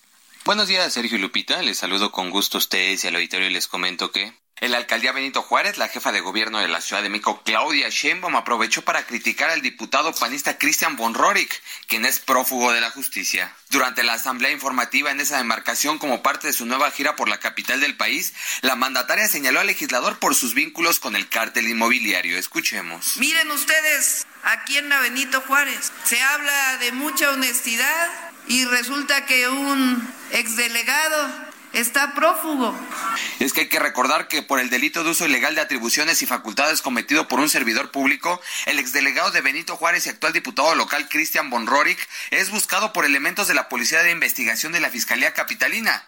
En diciembre pasado, este organismo de la Ciudad de México informó que un juez liberó la orden de aprehensión en contra del legislador panista involucrado en la corrupción inmobiliaria en Benito Juárez. Incluso, en meses pasados, el gobierno de la Ciudad de México estimó que la corrupción inmobiliaria de la alcaldía Benito Juárez representa una defraudación de más de 7.142 millones de pesos, que comprende la construcción de 264 pisos excedentes en 130 inmuebles edificados de 2008 a 2022, por los cuales se presentarán las denuncias penales correspondientes contra quien resulte responsable. Más tarde, la jefa de gobierno, Claudia Sheinbaum, acudió al Monumento a la Revolución en la alcaldía Cuauhtémoc, donde sumó ya su octava visita a las alcaldías, es decir, ya va a la mitad de su gira. Sergio Lupita el último reporte que les tengo. Gracias por brindarme la confianza para participar en este gran espacio. Bueno, pues uh, muchas, muchas gracias, Carlos Navarro. Y un fuerte abrazo y mucho éxito en todo lo que sigue. Y la legisladora de la Asociación Mujeres Demócratas en el Congreso de la Ciudad de México, Elizabeth Mateos Hernández, pidió realizar campañas informativas para evitar que los jóvenes ingieran medicamentos controlados en estos famosos retos virales que son tan peligrosos. Y Cintia Stettin, nos tienes todos los detalles. Cuéntanos qué tal. Muy buenos días. ¿Qué tal? Muy buenos días, Lupita y Sergio. Buenos días al auditorio. Pues así como lo comentas, justo para evitar que se realicen estos retos virales en los que eh, se les denomina pues el que se duerma al último gana y donde sin saber las consecuencias los jóvenes ingieren medicamentos controlados con propiedades ansiolíticas como el clonazepam o diazepam, pues la legisladora de la Asociación de Mujeres Demócratas en el Congreso de la Ciudad de México, Elizabeth Mateos, exhortó a la Secretaría de Educación, Ciencia y Tecnología, así como a las 16 alcaldías, para que implementen una campaña informativa en las escuelas de nivel básico, medio y medio superior, pues esto respecto a las consecuencias de utilizar medicamentos para cualquier reto viral, principalmente en la plataforma TikTok y es que recordó que en días pasados servicios de emergencias de la capital atendieron a ocho estudiantes intoxicados al realizar un reto viral en el que consumieron medicamentos controlados. Asimismo dijo que esto también ha pasado en otros lugares, en otras ciudades como Guanajuato, Cuautla, Ciudad Valles, entre otros. Señaló que de acuerdo a la policía cibernética en internet, eh, eh, en internet pues se han podido detectar tan solo en este en el 2022 cerca de 500 incidentes de, en el país sobre este tipo de retos. Por ello combinó a las autoridades eh, capitalinas a que eviten pues eh, este tipo de eh, pues llamar a los jóvenes a evitar hacer, hacer este tipo de juegos para evitar poner en riesgo su salud. Es la información que tenemos hasta el momento. Cintia, muchas gracias. Muy buenos días. Buenos días, seguimos pendientes. Según cifras del Consejo Ciudadano para la Seguridad y Justicia, la mayoría de los casos de fraude amoroso, sí, fraude amoroso, vemos muchos casos de, de personas, principalmente hombres, que pues que se aprovechan de mujeres que, que quieren o que buscan el amor o que piensan que lo han encontrado, pero muchos de estos casos de fraude amoroso entre ciberdelincuentes ocurre a través de Facebook. Salvador Guerrero Chiprés es presidente del Consejo Ciudadano para la Seguridad y Justicia de la Ciudad de México. Salvador, buen día. Gracias por tomar nuestra llamada. Cuéntanos acerca de, de, lo, de lo que es el fraude amoroso. Hay, hay gente que piensa que, pues, que no puede existir esto, pero existe, ¿no es así? Sí, es, eh, Sergio Lupita, buenos días. Y en la víspera de este 14 de febrero, el Consejo Ciudadano está eh, por presentar en una media hora precisamente este reporte que se llama Riesgos Digitales del Amor Romántico, que nos ha permitido eh, sistematizar la información que proviene de cuatro ciberdelitos muy frecuentes, extorsión, ciberacoso, ciberextorsión por infidelidad a hombre y mujer y el fraude amoroso. Y sobre este punto, Sergio, precisamente, el fraude amoroso es esta dimensión de engaño en que han caído miles de personas, que recurren a aplicaciones de citas o a los sitios de redes sociales para conocer a alguien, en ocasiones se encuentran con un estafador que pues eh, las engaña con algún tipo de historia después de haber sido establecida la confianza, en donde tienen necesidad de que se les haga entrega de dinero por un problema familiar supuesto, por un falso asunto de transporte, por algún conflicto inventado en relación con un problema laboral o judicial o policial o de cualquier tipo. Entonces, básicamente el Consejo Ciudadano con este reporte quiere advertir sobre el riesgo que existe de este fraude amoroso. Lo hacemos todo el año, pero en particular aprovechamos que mañana, hoy, pues son días en que estamos relacionados con este 14 de febrero, Sergio. Salvador, ¿cómo es el proceso este de, de eh, atrapar a alguien o de capturar que, eh, a alguna persona a través de, de Internet? Estos eh, ciberdelincuentes, ¿cómo actúan? De, ¿Cuáles son sus ganchos? Bueno, eh, a partir del análisis de 148 casos eh, que estamos utilizando para hacer algunas eh, reflexiones y comentarios, básicamente la estrategia es aprovechar esta pues generalizada eh, percepción de que puede uno localizar todo aquello que requiere particularmente la media naranja o la participación de algún tipo de eh, de enlace, digamos, privado, muy íntimo con alguien en las aplicaciones, particularmente Tinder. No es la única, hay varias y hay varias formas de hacerlo, y Facebook también. Entonces, básicamente se, se ofrece algo que está buscando alguien. Hay un caso famoso que está ahí como un documental. El estafador de Tinder, ¿no? Exactamente, Simon Hayok, si no recuerdo cómo. Pues básicamente es eso, establecer esa relación de confianza, de amistad, de intimidad, de conversación, eh, que interpela aquello que uno está deseando conocer y con lo cual quiere tener eh, una experiencia, una vida después de que pues hay todo este proceso en que se ha desplomado la pues el prestigio que tenía el matrimonio y otros aspectos que han cambiado en estos 20, 30 años. Entonces, básicamente, después de establecer la confianza, se acude a decirles que hay una situación de emergencia y que requieren el apoyo de esa persona que se convirtiera en la víctima. Hay que decir que le afecta a todos los segmentos sociales, en todas las regiones del país, y que todos podemos ser vulnerables a esta creencia eh, ingenua, a veces poco cauta, de precipitarnos buscando en Internet aquello que eventualmente también puede existir y existe sobre todo en la vida material y presencial, siempre hacerlo en ambos mundos, pues con cautela, con precaución, ¿verdad? Eh, Salvador, ¿qué hay que hacer? ¿Qué debe hacer una persona que piense que, pues a lo mejor está siendo objeto de un abuso? ¿O, o qué tipo de actitud debe uno tener para evitar este tipo de abusos? Bueno, primero que nada, nunca enviar dinero ni regalos a un enamorado que no haya conocido uno personalmente. Y digo enamorado porque el 70% de los casos reportan casos de varones victimarios.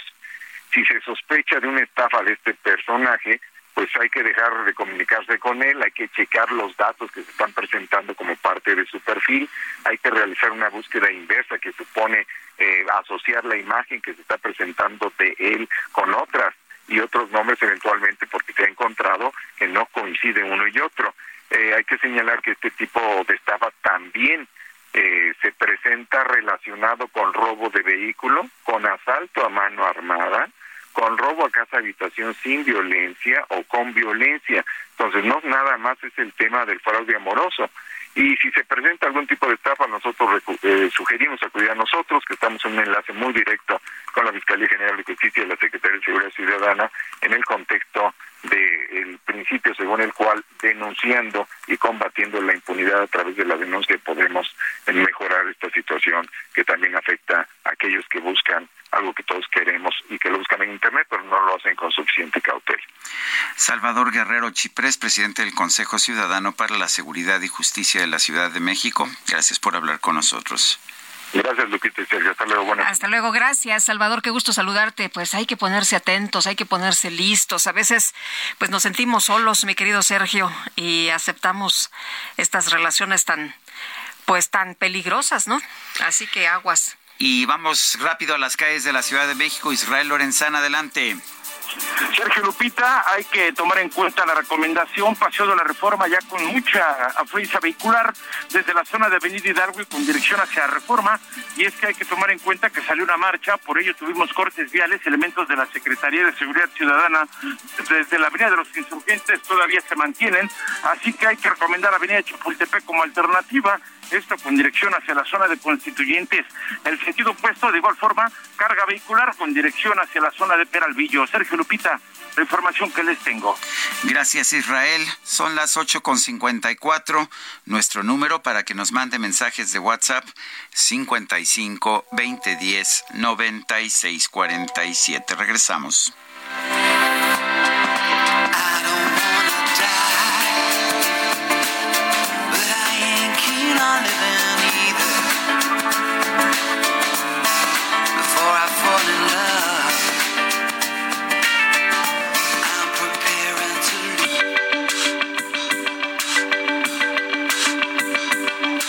Sarmiento y Lupita Juárez quieren conocer tu opinión, tus comentarios o simplemente envía un saludo para hacer más cálida esta mañana.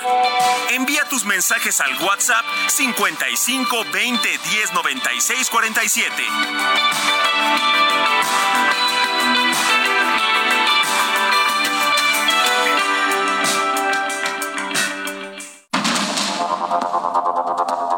Continuamos con Sergio Sarmiento y Lupita Juárez por el Heraldo Radio.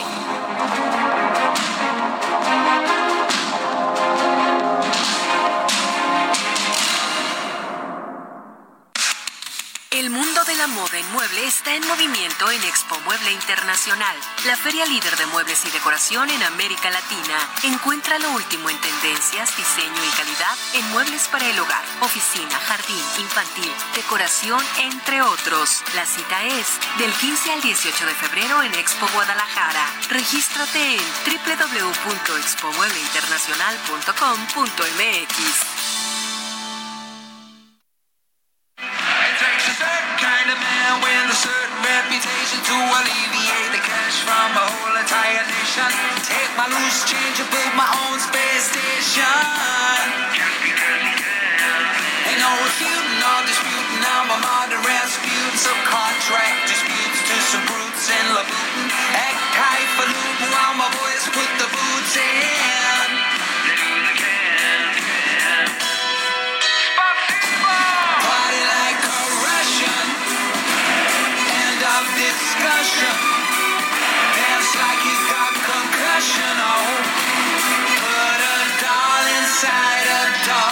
Party like a Russian. Party like a Russian. Enfiéstate como un ruso. Eso es lo que canta Robbie Williams aquí. ¿Cómo, cómo se enfiestarán los rusos? Es pasiva. Pasiva. con vodka, me imagino, Eh, ¿no? sí, sí. Sí, sí, con mucho vodka. Tenemos mensajes de nuestro público. O sea, salud pasiva. Oye, eh, no, eh, nos está llegando información en estos momentos de que Genaro García Luna rechaza, rechaza testificar en el juicio en su contra. Tendremos más detalles. Esto lo ha señalado la defensa, que no va a testificar García Luna, aunque llamarán a tres testigos de descargo. Y en los mensajes, muchas gracias a Gloria Buen día, Lupita y Sergio. Felicidades por su programa. Me gusta mucho. Ay, a nosotros nos gusta que le guste, doña Gloria. Quiero pedir a la gente que le gustan los perritos, apoyen dentro de sus posibilidades a refugios y perritos en situación de calle. Yo soy de Guadalajara y hay varios refugios que no reciben mucho apoyo y ellos nos necesitan. Dice otra persona, los delincuentes e infractores de la ley de la 4T no necesitan fugarse, son protegidos en complicidad. Saludos, Agustín Ramírez de Zapopan. Y buenos días, Sergio y Lupita, escuchándolos como siempre desde Santa María la Ribera. En primer lugar, deseo que Sergio siga recuperándose de su caída. En segundo lugar, deseo externar mi más grande inconformidad y tristeza porque el inquilino de Palacio haya entregado la más alta distinción al dictador cubano.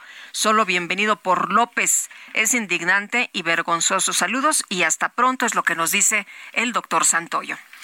Son las nueve de la mañana con tres minutos. A mí no me gusta, a mí me Ajá, ajá. Nos van a tener que aguantar. Ofrecemos disculpas por las molestias. Pero aquí hay información de primera. La micro deportiva.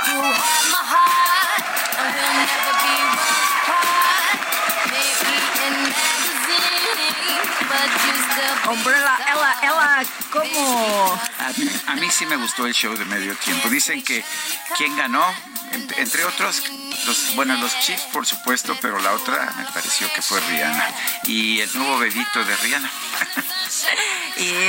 Julio Romero, ¿cómo estás? Muy buenos días. Muy bien, muy bien, Lupita, Sergio, amigos del auditorio, qué placer saludarles.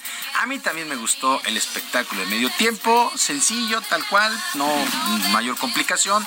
Todo el peso recayó en la artista y no en la tecnología, Sí. ni mucho menos. Me gustó, ¿no? Vengo descubriendo Los, canciones. los bailarines. Oye, yo Sí. también eh, dicen que se pues tardó muchísimo, ¿no? En integrar la playlist, las eh, los éxitos y obviamente todo el mundo sabía que no le iba a dar gusto a todos. Había unas que de plano decían, "Es que yo no conozco esa, nunca la había oído." Pero sí escuchamos grandes de, de- eh, varios eh, de los grandes éxitos. Sí, la verdad es que pues ahí empezó el, el chisme, el chisme está, estaba, estuvo buenísimo, ¿no? Oye, ¿Por qué está, embarazada? Está gordita, ¿por qué no se mueve? ¿Por qué no baila? Pues bueno, pues déjenla en paz, ¿no? Bueno, pues es Rihanna, a mí sí me gustó el espectáculo de medio tiempo, pero me gustó aún el juego, juego qué buen juego. ¿verdad? El día de ayer los jefes de Kansas City lograron una remontada histórica y terminaron ganando al conjunto de las Águilas de Filadelfia. eh, 38 a 35, la edición 57 del Super Bowl del fútbol americano, duelo que se disputó en Glendale, allá en Arizona. La primera mitad terminó 24-14 en favor de Filadelfia y con algunas molestias físicas del mariscal de campo Patrick Mahomes, pero en el segundo tiempo Kansas City ajustó lo necesario, comenzaron a mover el balón y la defensiva comenzó a detener las oportunidades claves de Filadelfia. Eh, un partido donde sí, la, la- la defensiva de Filadelfia no se vio tan sólida, pero hizo jugadas importantísimas en momentos muy, muy importantes. Bueno, así que eh, el tercer cuarto terminó 7 a 3 y el cuarto periodo 17 a 8 en favor de Kansas City para lograr el marcador final que les entrega el trofeo Vince Lombardi. El propio Patrick Mahomes fue nombrado el jugador más valioso, lanzó 182 yardas, pero tres pases de anotación. Por su parte, Jalen Hurts, que también entregó un muy buen partido, pues números impresionantes, 304 yardas, un touchdown por aire y tres por tierra pero no le alcanzó ya que a la hora cero fue detenido incluso con un fumble que resultó clave en el segundo cuarto. Ya en los últimos segundos del duelo, Harrison Butker logró el gol de campo del triunfo de 27 yardas. Kansas City logró su tercer trofeo, eh, trofeo Vince Lombardi, 69, 2019 y 2023. Filadelfia se queda, eh, se queda solamente con un título, el que lograron en el 2018 hay una eh, polémica que se armó por el manejo del reloj. ¿Por qué no entró a, eh, al touchdown el jugador de Kansas City? Se barrió un par de yardas antes. Dicen que lo que no está prohibido está permitido. No, claro, además tiene toda la razón. Si anotaban, le dejaban minuto y medio a, las, a, las, águilas. de Filadelfia. Y entonces te barres, los obligas a quemar su, último tiempo fuera y les dejas prácticamente nada en el reloj. Les dejaron ocho segundos. Sí, pero yo, yo sí creo que fue Gran lo que tenías que hacer. Yo también, yo también, pero dicen, ¿por qué no anotó? es, ir en contra del juego, para eso trabajas. No, tú trabajas para ganar un Super Bowl. y más un Super Bowl, sí. Y el manejo del reloj es parte del juego. Ahora, el problema era que ese touchdown sí lo tenías asegurado y en cambio el gol de campo después de la falla que había tenido este eh, Butker, eh, pues corrías el riesgo de que volviera a fallar, pero no, no falló. El Harrison Butker, no, no, no falló, ya era muy complicado, pero... Estaba muy cerquita. Sí, 27 yardas, 27 yardas. Incluso este Pat Mahomes, eh, cuando tomó la pelota y se echó para atrás, se acomodó para quedar en el centro. Exactamente, claro, y la pata fue perfecta más, ¿no? Fue, a mí me pareció un gran juego, un gran manejo del reloj por parte de Andy creo que Fue una decisión inteligente. Es un juegazo el día de ayer, de esos que dicen que crean afición, ¿no? Los que no les gusta el fútbol americano y lo ven solamente en el Super Bowl. La verdad es que fue extraordinario el juego, así es que felicidades para toda la, la afición de los jefes de Kansas City, que son campeones, le pegaron al mejor equipo de la temporada regular a las Águilas de Filadelfia. Bueno, en otras cosas, jornada 6 en el torneo de clausura del fútbol mexicano, resultados completos. El equipo de León venció 3 por 0 al Querétaro, Monterrey 2 por 0 al Atlas, el Puebla 3 por 1 al Mazatlán, en el debut de Rubén Omar Romano como técnico de este equipo mazatleco, los Cholos 1 por 0 sobre San Luis y el América, el América venció 2 por 1 a los Rayos de Necaxa. El cuadro americanista sufrió en los últimos minutos para aguantar el resultado. El técnico Fernando Ortiz no tuvo mayor problema en asegurar que sus jugadores terminaron defendiendo para no perder los tres puntos.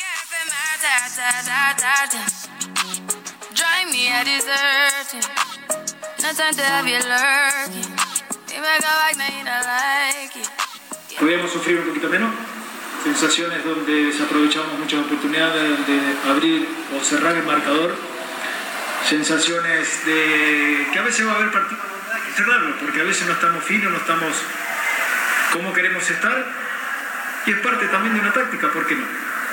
Nosotros no tenemos el miedo a, poder cerrar un partido que prácticamente sufrimos los últimos 10 minutos, ¿sí? Sufrido, pero triunfo al fin para el conjunto americanista. Los Tigres de la U de Nuevo León en casa le pegaron 4 por 2 a los Pumas de la Universidad luego de la polémica y la molestia que surgió en Monterrey por la salida de Diego Coca, que se fue como técnico de la selección nacional, pues el nuevo entrenador de Tigres, Marco Antonio Ilchima Ruiz, le ha pedido un voto de confianza a sus jugadores para buscar el objetivo del título.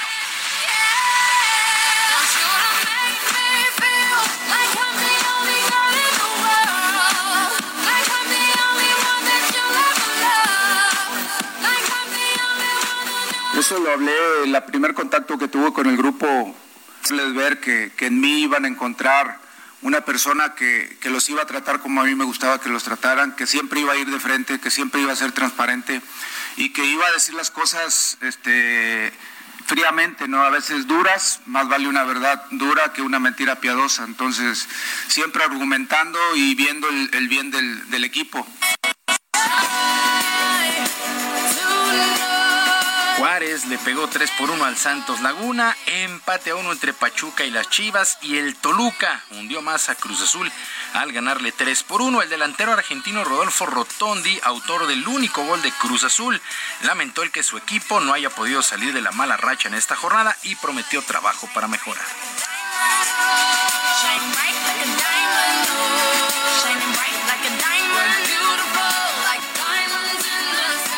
Siento bronca, impotencia, porque, porque un club así no, no puede estar en esta situación.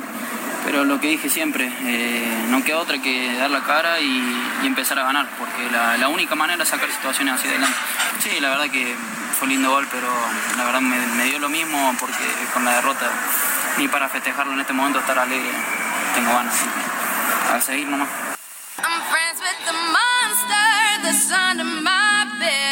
Bueno, después de esta jornada 6, los primeros 5 lugares de la tabla, Monterrey es líder con 15, en segundo Tigres 14, Pachuca tiene 13 unidades, en el cuarto sitio el América con 10, Toluca en la quinta posición con 9 puntos. Eh, Santiago Jiménez, el delantero mexicano, sigue marcando con el Feyenoord y ayudó a la victoria de su equipo 2 por 1 sobre el Hereven dentro de la fecha 21 del fútbol de los Países Bajos. Jiménez saltó como titular y anotó el 2 por 0 en el primer tiempo al minuto 34. El Feyenoord mantuvo el liderato allá en Holanda con 46 puntos. En España, fecha 21, el Mallorca de Javier Aguirre perdió 2 por 0 ante el Sevilla. El Betis 3 por 2 sobre el Almería. Andrés Guardado saltó como titular y dio el gol del triunfo al minuto 70 para el equipo del Betis. El Barcelona 1 por 0 sobre Villarreal. El Atlético de Madrid venció 1 por 0 al Celta de Vigo. Barcelona líder con 56. El Real Madrid con 45 y la Real Sociedad tiene 39 puntos. El miércoles el Real Madrid se estará enfrentando al Elche. Este duelo retrasado porque el Real Madrid este fin de semana conquistó el Mundial de Clubes. Venció 5 por, eh, por 3 al Al Hilal, equipo de Arabia, en Marruecos. Anotaciones de Vinicius, de Fede Valverde, eh, que lograron dobletes, además de Karim Benzema. Es la eh, triunfo en el Mundial de Clubes del conjunto del Real Madrid. Y ya para despedirnos, el púgil mexicano Rey Vargas se quedó a la orilla de conquistar el título superpluma del Consejo Mundial de Boxeo al caer ante el estadounidense Shaquille Foster en pleito que se llevó a cabo en el Alamo Dome allá en San Antonio, Texas este fin de semana. Vargas se presentó, la verdad es que sin una estrategia definida y batalló durante los dos rounds para caer por decisión unánime 117-111, 119-109 y 116-112 son las tarjetas de los jueces. Este cinturón estaba vacante. El mexicano se mantiene como monarca de los pesos pluma del CMB, pero con récord ahora de 36 victorias, una derrota, 22 por la vía del knockout. Sergio Lupita, amigos del auditorio, la información deportiva este lunes. Que sea un muy buen día y una mejor semana. Muy bien, gracias Julio. Buenos días. Buenos días.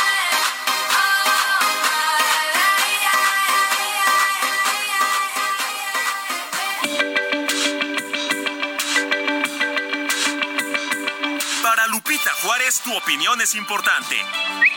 Síguela en arroba Lupita Juárez H.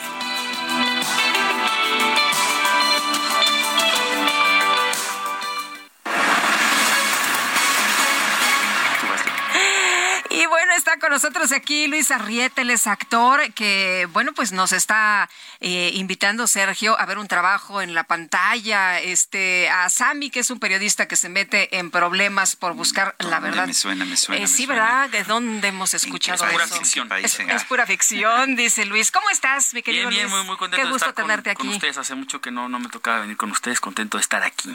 Oye, pues cuéntanos, ¿cuándo estrenas y la trama y de, Pues mira, de esta qué va todo esto? estrena el, este miércoles. Este hecho, de hecho, esta es mi primera entrevista, así que espero no decir ninguna barbaridad. Este va a estrenar el miércoles en Star Plus que es esta plataforma de Disney, pero como para adultos. Eh, y justo es la historia de un, un periodista que, que, bueno, el, el, personaje principal lo hace Oscar Jaenada, este español que hizo a Cantinflas.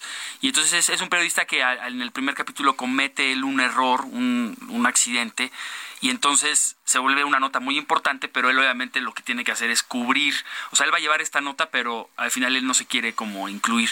Yo trabajo para él y yo me empiezo a dar cuenta que hay cosas que, que están raras de cómo él está trabajando, que él siempre ha sido como un periodista que siempre busca la verdad y todo, y de repente empiezo que, a ver que se empieza a corromper. Entonces empieza a ver como esta rivalidad entre pues mi personaje y el de él, que pues yo Pues siempre cho- lo, lo he- chocan, ¿no? exacto, lo he admirado y ahora veo que no está siendo el periodista que yo siempre pensé que, que, que había sido. Y, y es una es una serie al final de, de- de thriller, ¿no?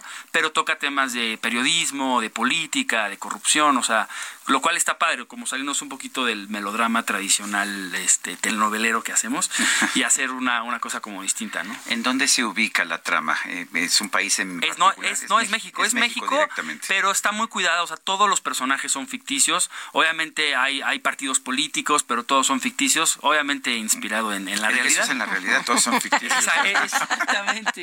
Y obviamente, pues digo, la serie seguramente se queda muy corta con, pues, con la política, la corrupción y, y la dificultad a la que se enfrentan los periodistas eh, día a día, ¿no? Porque también se habla un poco de lo peligroso que es ser periodista en un país donde hay tanta, pues, tanta presión por muchos lados para no decir la verdad. Oye, decías eh, eh, en esta conversación, nos salimos un poco de, de lo que estamos acostumbrados a hacer y nos metemos en este thriller. ¿Cómo fue para ti este trabajo? Pues mira, para mí fue muy padre porque eh, tuve la oportunidad de, de sentarme con varios periodistas y que me dejaron est- estar de la mano con ellos para ver cómo opera un poco el, el mundo. Entonces, como actor es muy divertido cuando tienes la oportunidad de meterte a otros mundos, ¿no? Muchas veces tus personajes son como mu- pues muy personajes muy ordinarios o el típico hombre que está enamorado de la chava y pero realmente no hay mucho que investigar. Y aquí sí como que quise leía a este a este periodista polaco que ustedes lo deben de conocer cómo se llama este Caper- este Kapuczynski. Kapuczynski, leí varios libros de él y me pareció fascinante cómo él habla sobre, sobre esta cosa de, de darle información, o sea, que lo importante es la, la noticia, no, no uno, ¿no? Entonces, y eso es justo lo que pasa en esta serie, o sea, yo empiezo a, a confrontarlo de, él se empieza a volver la noticia, él empieza a hacer cosas en el noticiero como para llamar la atención hacia él, y no se trata de eso, se trata de dar, de ser lo más como unilateral posible, ¿no? Entonces como que fue una serie que a mí me permitió empaparme un poco de un mundo este periodístico que pues bueno yo lo consumo como espectador por así decirlo como ciudadano pero no tanto como entender cómo funciona cómo hay agendas eh, lo difícil que es ser totalmente objetivo entonces todo eso fue muy muy muy, muy padre para mí prepararme ¿no? Pero fundamentalmente es un thriller y es un thriller es un thriller este yo también tengo la subtrama que estoy enamorado de también de tiene que haber un elemento hay una de amor, ahí ¿no? de amor, estoy enamorado de mi jefa, que lo hace Maya Zapata. Este, también eso es algo muy atractivo de la serie. Tiene a, a un elenco increíble. O sea, está Oscar Jainada, Maya Zapata, Dominica Paleta, este, Silverio Palacios. Entonces sí tiene como, como actores muy, muy padres, muy sólidos. Este, y sí, es, es muy entretenida la serie. O sea, es- hay, hay mucho thriller, mucho drama. O sea, pero- nos va a tener así este, idea. emocionados, Sí, sí, sí, ¿no? porque él, digo, lo puedo contar porque estoy en el primer en los primeros 15 minutos, él en un accidente sin querer, él, él es un hombre casado y tiene a su amante y se le y está con su amante y hay un accidente y ella se muere. Entonces él lo que hace es que descubre todo eso al- al- alrededor. Pero como él es un periodista famoso, pues como que y esta mujer que es su amante es amiga de la familia, entonces es una nota muy grande. Entonces él tiene que ir y él va a dar eh, esa, esa nota todo el tiempo. Entonces él va a cubrir esa nota mientras que él se está intentando defender de Claro. la policía y todo. ¿no? Entonces sí es muy interesante. No, pues empieza con todo. Exacto, empieza, con todo. fuerte. Empieza- eso pasa en el minuto empieza fuerte. 6 de la serie. Muy bien. Pues Luis, muchas gracias por No, platicar eh, de, esta serie y Dices por invitarnos. Se llama Horario. Estelar eh, y estrena eh, por Star Plus a partir del miércoles. Este, y pues ahí la van, a, la van a poder ver. Son solo 10 capítulos. Es otra cosa que no es estos de Ah, qué millones de bueno. capítulos. Son solo 10 y acaba la serie. O sea, no hay, no hay ahorita planes para una segunda temporada. Es como que acaba la historia y ya. Muy bien. Muchas gracias. No, a ustedes. Hasta luego, Luis. Estén muy bien. Gracias. Son las 9 de la mañana con 20 minutos. Vamos a un resumen de la información.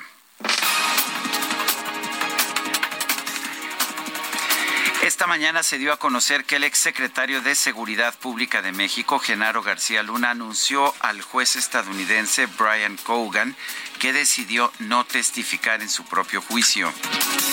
El canciller Marcelo Ebrard anunció que el gobierno de México va a fungir esta mañana como facilitador en el comienzo de los diálogos de paz entre las autoridades de Colombia y el Ejército de Liberación Nacional. a las 9 de la mañana se inician las conversaciones entre el ELN y el gobierno de Colombia. Eh, entre otras cosas, por eso me voy a tener que retirar. Y esas conversaciones, México es el facilitador, es uno de los países facilitadores y garantes para buscar que haya diálogo entre esas partes, solicitado así por ambas partes, el gobierno de Colombia, Colombia y el ELN. El general José Luis Cruz Piñón, integrante de la Brigada de Ayuda Humanitaria que viajó a Turquía, informó que hasta el momento han logrado rescatar a cuatro personas que estaban bajo los escombros de unos edificios derrumbados haciendo un total a la fecha de cuatro personas vivas rescatadas, 29 cadáveres de personas fallecidas, 72 consultas médicas, 41 metros cúbicos de escombro y 3 toneladas de material diverso recibido en un centro de acopio. Es así como la representación del pueblo de México muestra su solidaridad con las personas afectadas por este desastre natural en la región de Turquía. El Papa Francisco expresó su preocupación por la situación del obispo nicaragüense Rolando Álvarez, quien fue sentenciado a 26 años de cárcel por el régimen del presidente Daniel Ortega. El mandatario de Venezuela, Nicolás Maduro, exhortó a los jóvenes de su país a enfrentar el reto del bloqueo impuesto contra Caracas por el imperialismo estadounidense. Y el gobierno de Alemania anunció un plan para facilitar los trámites de visado para los sobrevivientes del terremoto en Turquía que tengan familiares en territorio alemán. Cuando voy al Distrito Federal, como siempre ando con poco dinero, cuando el hambre me empieza a molestar, yo me aviento mis tacos de suadero con su cilantro. A través de TikTok, un joven, una joven estadounidense relató emocionada que logró crear un nuevo platillo al cual bautizó tacos planos.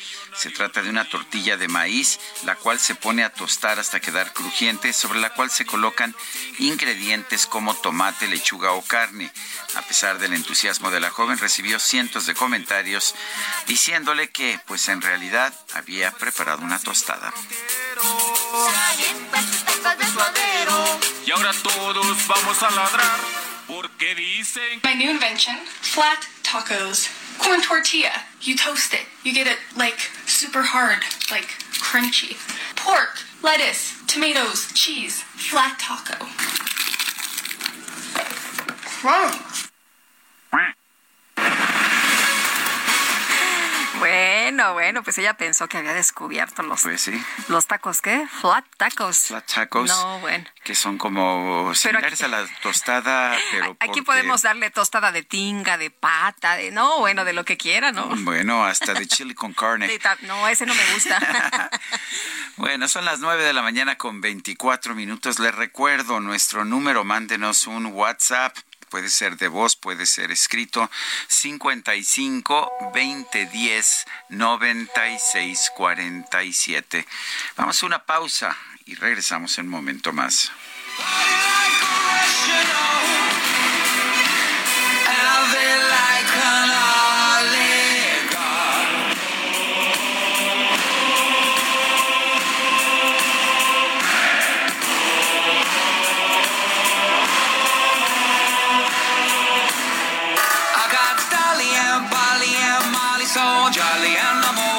Trolley, so I never say sorry.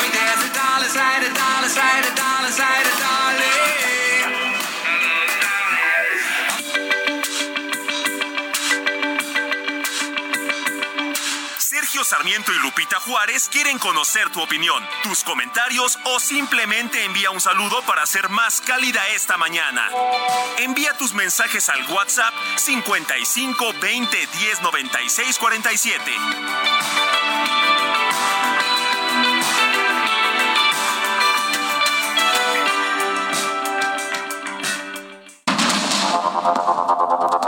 Continuamos con Sergio Sarmiento y Lupita Juárez por el Heraldo Radio.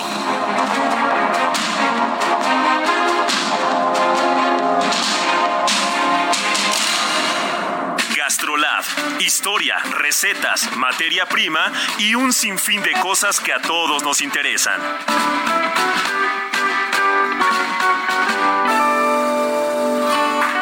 Amigos del Heraldo Radio, soy el chef Israel Arechiga de Gastrolab y hoy les voy a enseñar a hacer un osobuco al vino tinto, que es una de las recetas más ricas que existen, más tradicionales y sobre todo que podemos usar para muchas cosas, porque partiendo de aquí podemos comerlo directamente completo, salido del horno, o podemos usar la carne para desmigarla y mezclarla con una pasta, ya sea para un rago con un buen espagueti o con alguna pasta corta, incluso sobre un arroz. Y el osobuco al vino tinto vamos a requerir cuatro medallones de osobuco o incluso el jarrete completo de ternera, que pesarán aproximadamente medio kilo y que con ese va a ser suficiente para dos o tres personas. Aparte necesitamos una pieza de cebolla, una pieza de poro, un poco de puré de jitomate frito con una taza o 200 gramos es suficiente, 250 mililitros de vino tinto fundamental, unos 50 gramos de harina, sal, pimienta y para acompañar vamos a hacer un fondito de verduras y un puré de papas, que donde más si no es en gastrolabweb.com donde vamos a seguir el procedimiento paso a paso para que nos quede espectacular. Hola, buen día, Sergio y Lupita. Eh, me da mucho gusto saludarlos. Este, igual mi comentario es que cómo puede ser posible que haya tanta gente tan ignorante en este país y que este hombre de Palacio Nacional siga haciendo lo que él quiere con este bonito país que tenemos. Gracias y no entiendo cómo puede seguir ganando Morena, la verdad.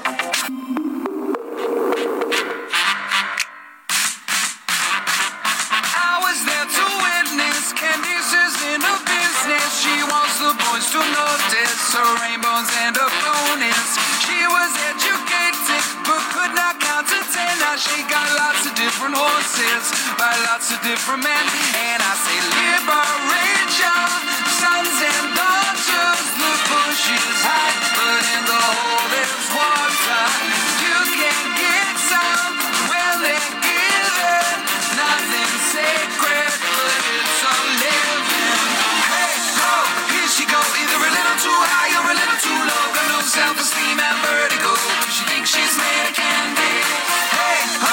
más música de Robbie Williams en su cumple número 49. Esto se llama Candy, dulce.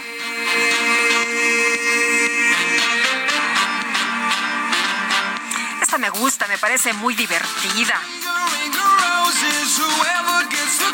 Bueno, y vámonos a los mensajes. Manuel Carranza dice, pobre México, tan lejos de Dinamarca y tan cerca de Cuba. Bueno, dice otra persona, su amiga Lupita Moreno, cada día que pasa este dictador está destruyendo al país. Pregunto, ¿que no habrá algún diputado o senador que denuncie penalmente a López por todos los actos de corrupción y asesinato que López y Morena han hecho? Y por cierto, el medio tiempo estuvo fatal, qué decepción.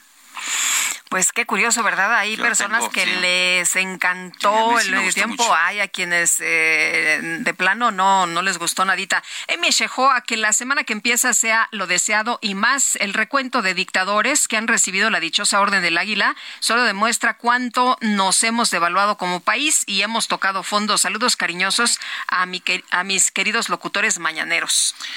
Son las ah, nueve, las nueve de la mañana con treinta y cuatro minutos. Les recuerdo nuestro número para que nos mande mensajes de WhatsApp 55 2010 96 47.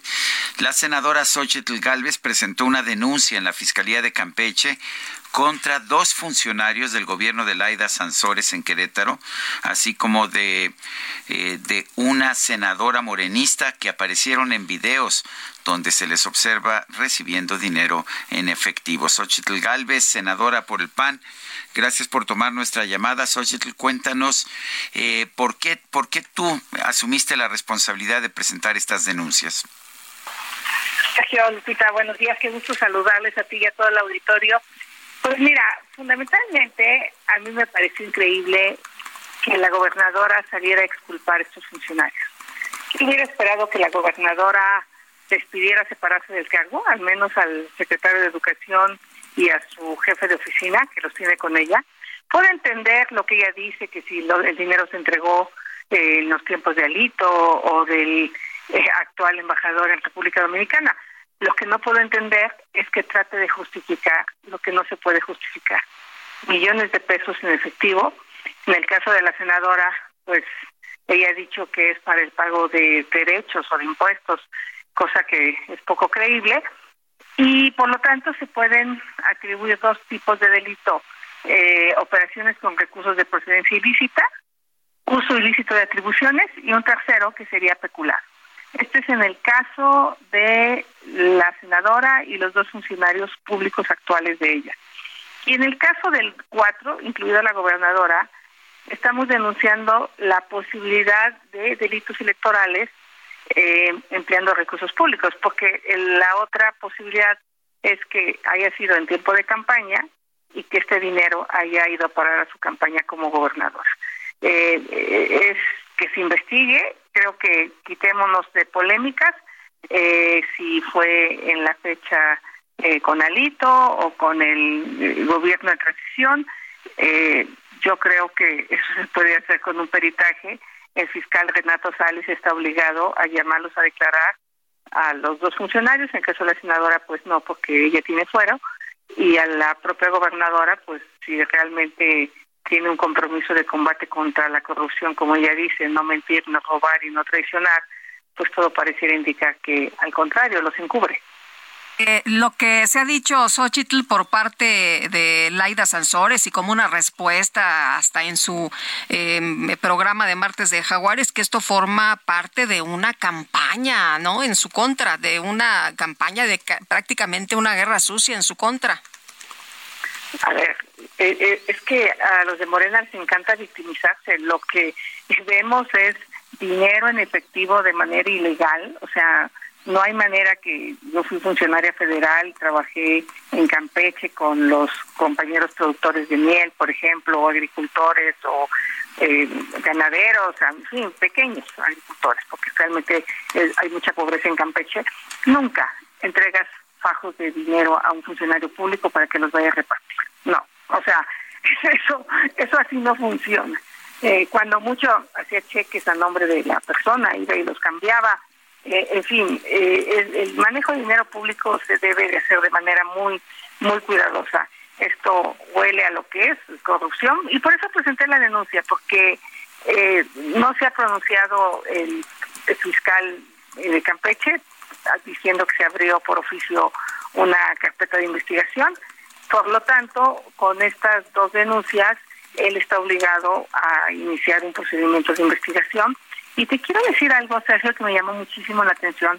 Estaba yo grabando un video sobre Boulevard enfrente de la Fiscalía y la gente de Campeche, las personas que pasaban o caminando o en coche, me aplaudían el hecho.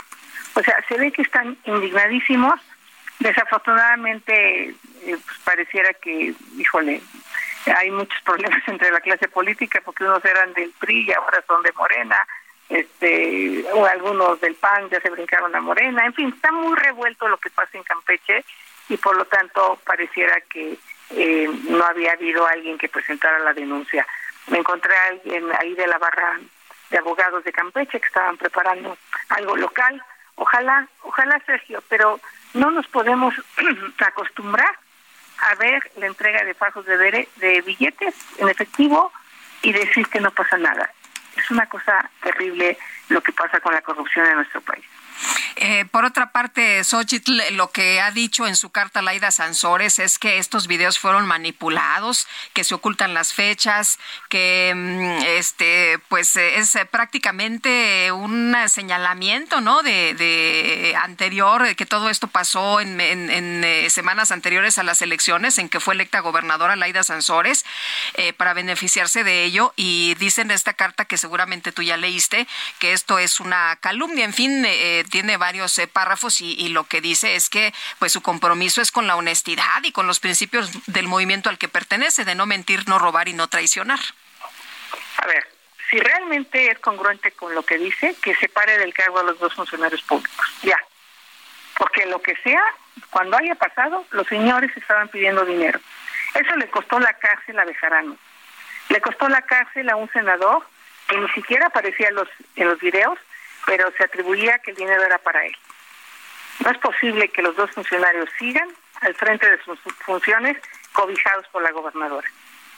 Eh, eh, eso puede llamarse también un delito de encubrimiento y, que le ordene o le pida o no le puede ordenar al fiscal, pero pareciera que a veces sí, que, que habrá una carpeta de investigación contra esos funcionarios y contra la senadora de la República y ella misma que declare esto que está declarando en una carta lo haga ante el, ante el fiscal. O sea, no le creo nada porque los funcionarios hoy siguen trabajando con ella. Eso es lo grave, eh, Lupita. O sea, ¿cómo, ¿cómo justifica? Ok, fue en la época de delito, ok, y... De todas formas sería una falta, ¿no? En cualquier época que hubiera sido. Pues donde sea, donde sea es una falta. Pero el hecho que los tenga ahí hablaría de que le saben algo a ella que no se va a atrever a tocarlos. Oye, y si dicen los eh, funcionarios que era dinero para la gente, ¿eso los exculparía? No, no. Primero, este, el dinero para la gente no se entrega de esa manera. Ahí la auditoría local tendría que abrir una investigación y pueden ir a levantar ahí firmas falsas, eh, apoyos sociales, pero no. O sea, el dinero para la gente se entrega con reglas de operación. No se entrega en los curitos, no se entrega en fajos de billetes. O sea, eso, eso eran moches. Ahora, ¿de dónde viene el dinero? Puede ser de recursos públicos, eh, puede ser de moches por obras, puede ser del narcotráfico. Eso es lo que tiene que investigar la fiscalía. ¿De dónde viene el dinero? Insisto, en otros tiempos hay personas que han acabado en la cárcel por algo similar. El caso de Bejarano acabó en la cárcel. Entonces, hoy no es posible que la gobernadora los exculpe de manera anticipada, pues ella no es el fiscal. O sea, lo que vimos en Campeche es lamentable y yo como secretaria de corrupción voy a seguir denunciando y ojalá las autoridades investiguen y castiguen este tipo de hechos. Y el caso de los hermanos del presidente, pues quedó ahí, quedó en la impunidad, los sobres amarillos. O sea, yo me resisto, Lupita, acostumbrarme a, a este tipo de hechos y que lo veamos como normales. Es- es- eso es tremendo lo que está pasando en la vida pública del país. Bueno, pues gracias, Xochitl Galvez, senadora por el Partido Acción Nacional. Les seguiremos dando atención a esta situación, aunque no veo que, pues, que se vaya, eh, pues, que se vaya a hacer gran cosa. Pero por lo pronto, ahí están las denuncias formales. No van a ser eternos, así. En algún momento se van a ir y en algún momento van a tener que rendir cuentas, como algunos personajes empezaron a rendir cuentas con este gobierno, que es el caso de Odebrecht, este, que fueron denuncias que se hicieron en el pasado y que este gobierno le dio seguimiento. Yo espero que en algún momento se investigue, se esclarezca y sobre todo se castigue, porque mientras haya impunidad en nuestro país, el tema de la corrupción va a seguir eh, pues, como, como lo vemos hasta ahora. Gracias, Sergio. Muy bien, gracias, Xochitl Galvez. Y tenemos un recorrido por el país. Empezamos en Durango con Ignacio Mendíbil. Buenos días.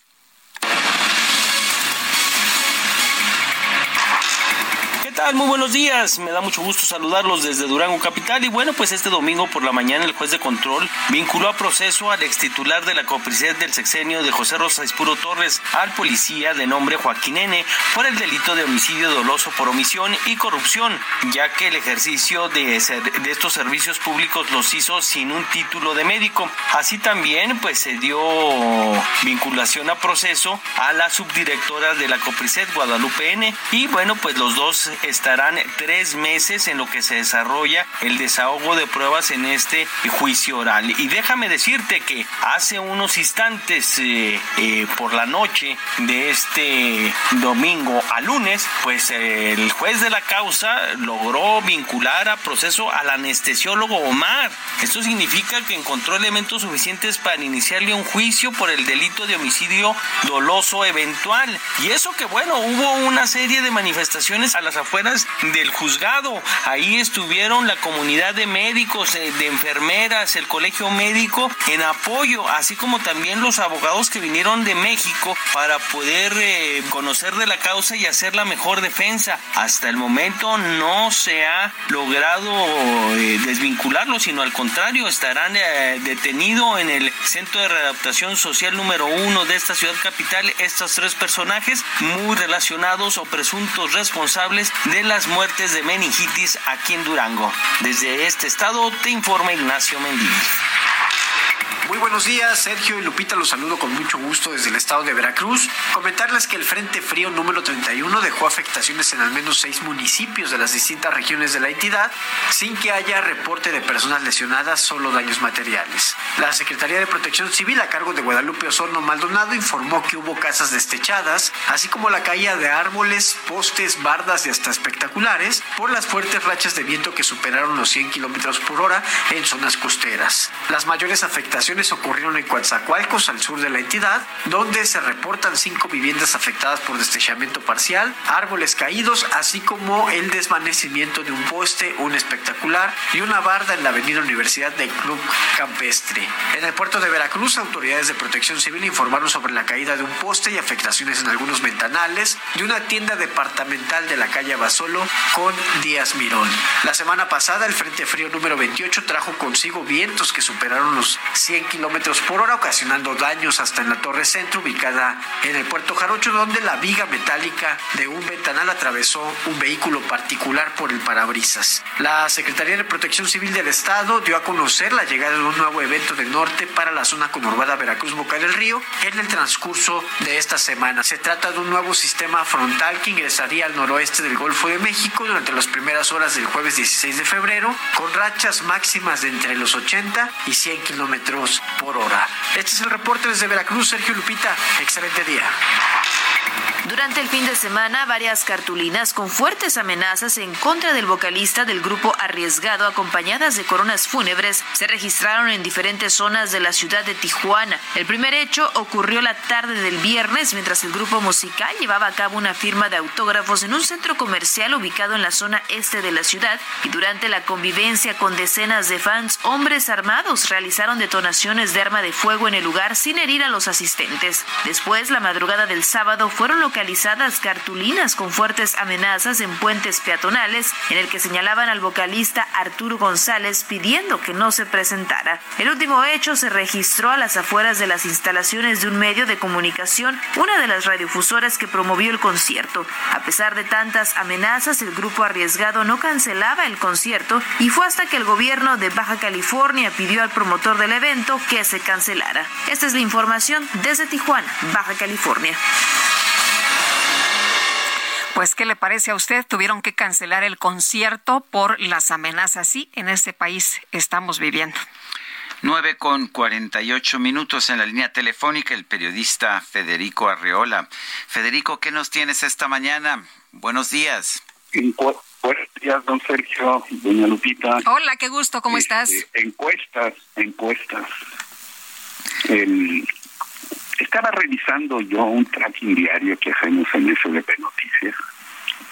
Y eh, más allá de la ventaja de cinco o seis puntos que ha mantenido Claudia Sheinbaum sobre Marcelo Ebrard, pues ya durante muchos meses, lo cierto es que el- las preferencias sumadas de los dos, de Claudia y Marcelo, se están aproximando, llegan a rebasar el setenta y tantos por ciento y siguen creciendo.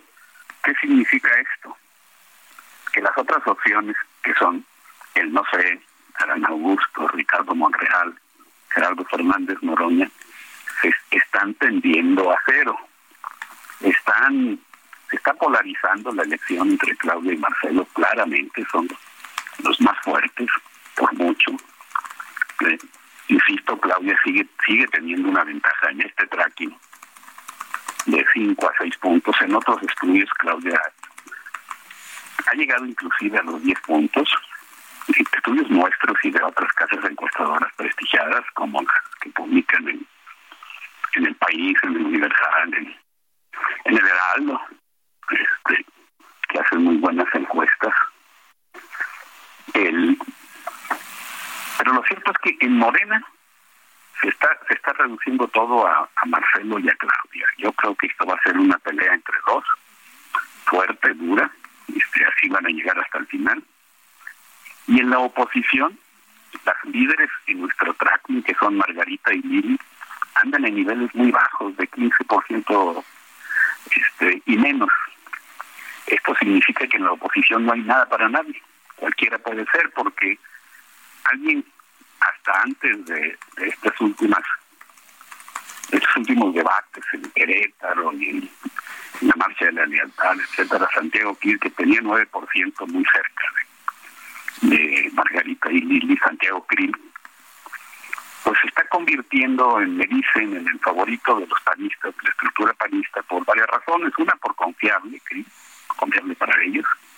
Dos, prácticamente tiene lo mismo que las líderes y mucho más margen para crecer.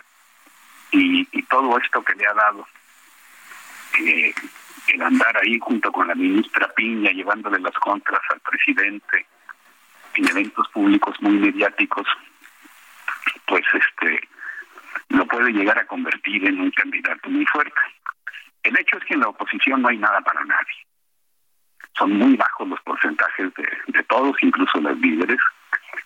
Razón, Cris se está convirtiendo en mi favorito, según mucha gente que sabe y, en la- que a mí me parece que tiene conocimiento de lo que está ocurriendo ahí. En Morena, Adán Augusto, Ricardo Monreal, Gerardo Fernández Noroña, inclusive la opción de los indecisos o de los que no saben o no están enterados, están tendiendo a cero y se está convirtiendo en Morena la lucha por la candidatura presidencial en una en una disputa de dos, en un en un sprint entre la líder desde hace ya casi un año o más, Claudia Sheinbaum, insisto en este tracking, no ha dejado de tener cinco o seis puntos de ventaja, y Marcelo Ebrard, que ahí está, está en la pelea, los demás no están. El- ese, es- ese sería mi comentario. El- en la oposición cualquiera puede ser, y creo que se está trabajando para que sea Santiago Cris, y en Morena, con ventaja clara, estadística, para Claudia, eh, Marcelo Pelea, Adán, Augusto, Monreal, Noroña, no están en competencia. Ese sería mi comentario. Muy bien, Federico Arriola, muchas gracias. Gracias. Fuerte abrazo. Gracias. son Gracias, buenos días. Las nueve de la mañana con 50, pues casi 53 minutos, Guadalupe. Eh, casi se nos acaba ya el tiempo. Eh, Sí, ya casi nos vamos. Estaremos muy pendientes, Sergio, de lo que ocurrirá sí, en, en este juicio de Genaro García Luna. Eh, decidió no eh, dar testimonio. sí. Y bueno, por lo pronto se habla de que hay una figura prácticamente así como la más esperada de todos, ¿no? El, El Mayo el, Zambada. el rey, el El rey rey Zambada, Zambada, el hermano de, de Ismael, el. Mayo Zambada, que pues dicen eh, eh, va a dar testimonio de lo que ya se había referido, de que entregó a García Luna Tres eh, sobornos. En una ocasión 3 millones y en otra de 3 a 5 millones en unas maletas, en un restaurante, por cierto. Eso es lo que lo que dijo. Estaremos al pendiente de si lo ratifica, cómo lo dice y, lo, y cómo continúa este juicio. Por lo pronto, eh, pues nosotros tenemos que despedirnos, Guadalupe. Vámonos entonces, que la pasen todos muy bien, disfruten este día y ahí nos cuentan, ¿no? Cómo le van a, a celebrar el Día del Soltero y qué tal mañana, qué, qué van a hacer, qué se va a armar. Pues eh, tú dices que es el Día del Soltero, yo lo que veo es que es el Día Mundial de la Radio y el Día del Amante. Además. Eso es lo que yo encuentro en mis calendarios, pero bueno, cada quien. En fin, hasta mañana. Gracias de todo corazón, lo dejamos con otra probadita de Robbie Williams.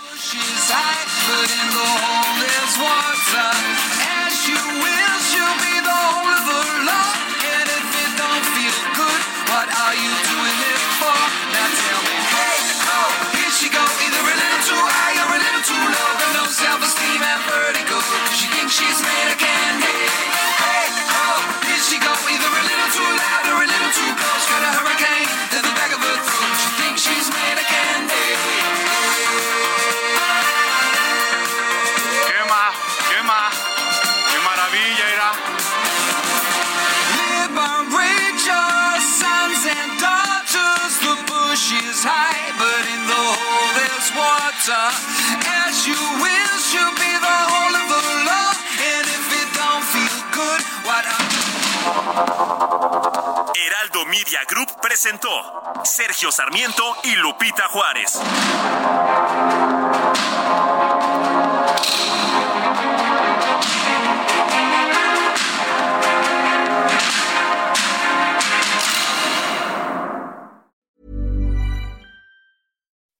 When you make decisions for your company, you look for the no-brainers. If you have a lot of mailing to do, stamps.com is the ultimate no-brainer. Use the stamps.com mobile app to mail everything you need to keep your business running with up to 89% off USPS and UPS. Make the same no-brainer decision as over 1 million other businesses with stamps.com. Use code program for a special offer. That's stamps.com, code program.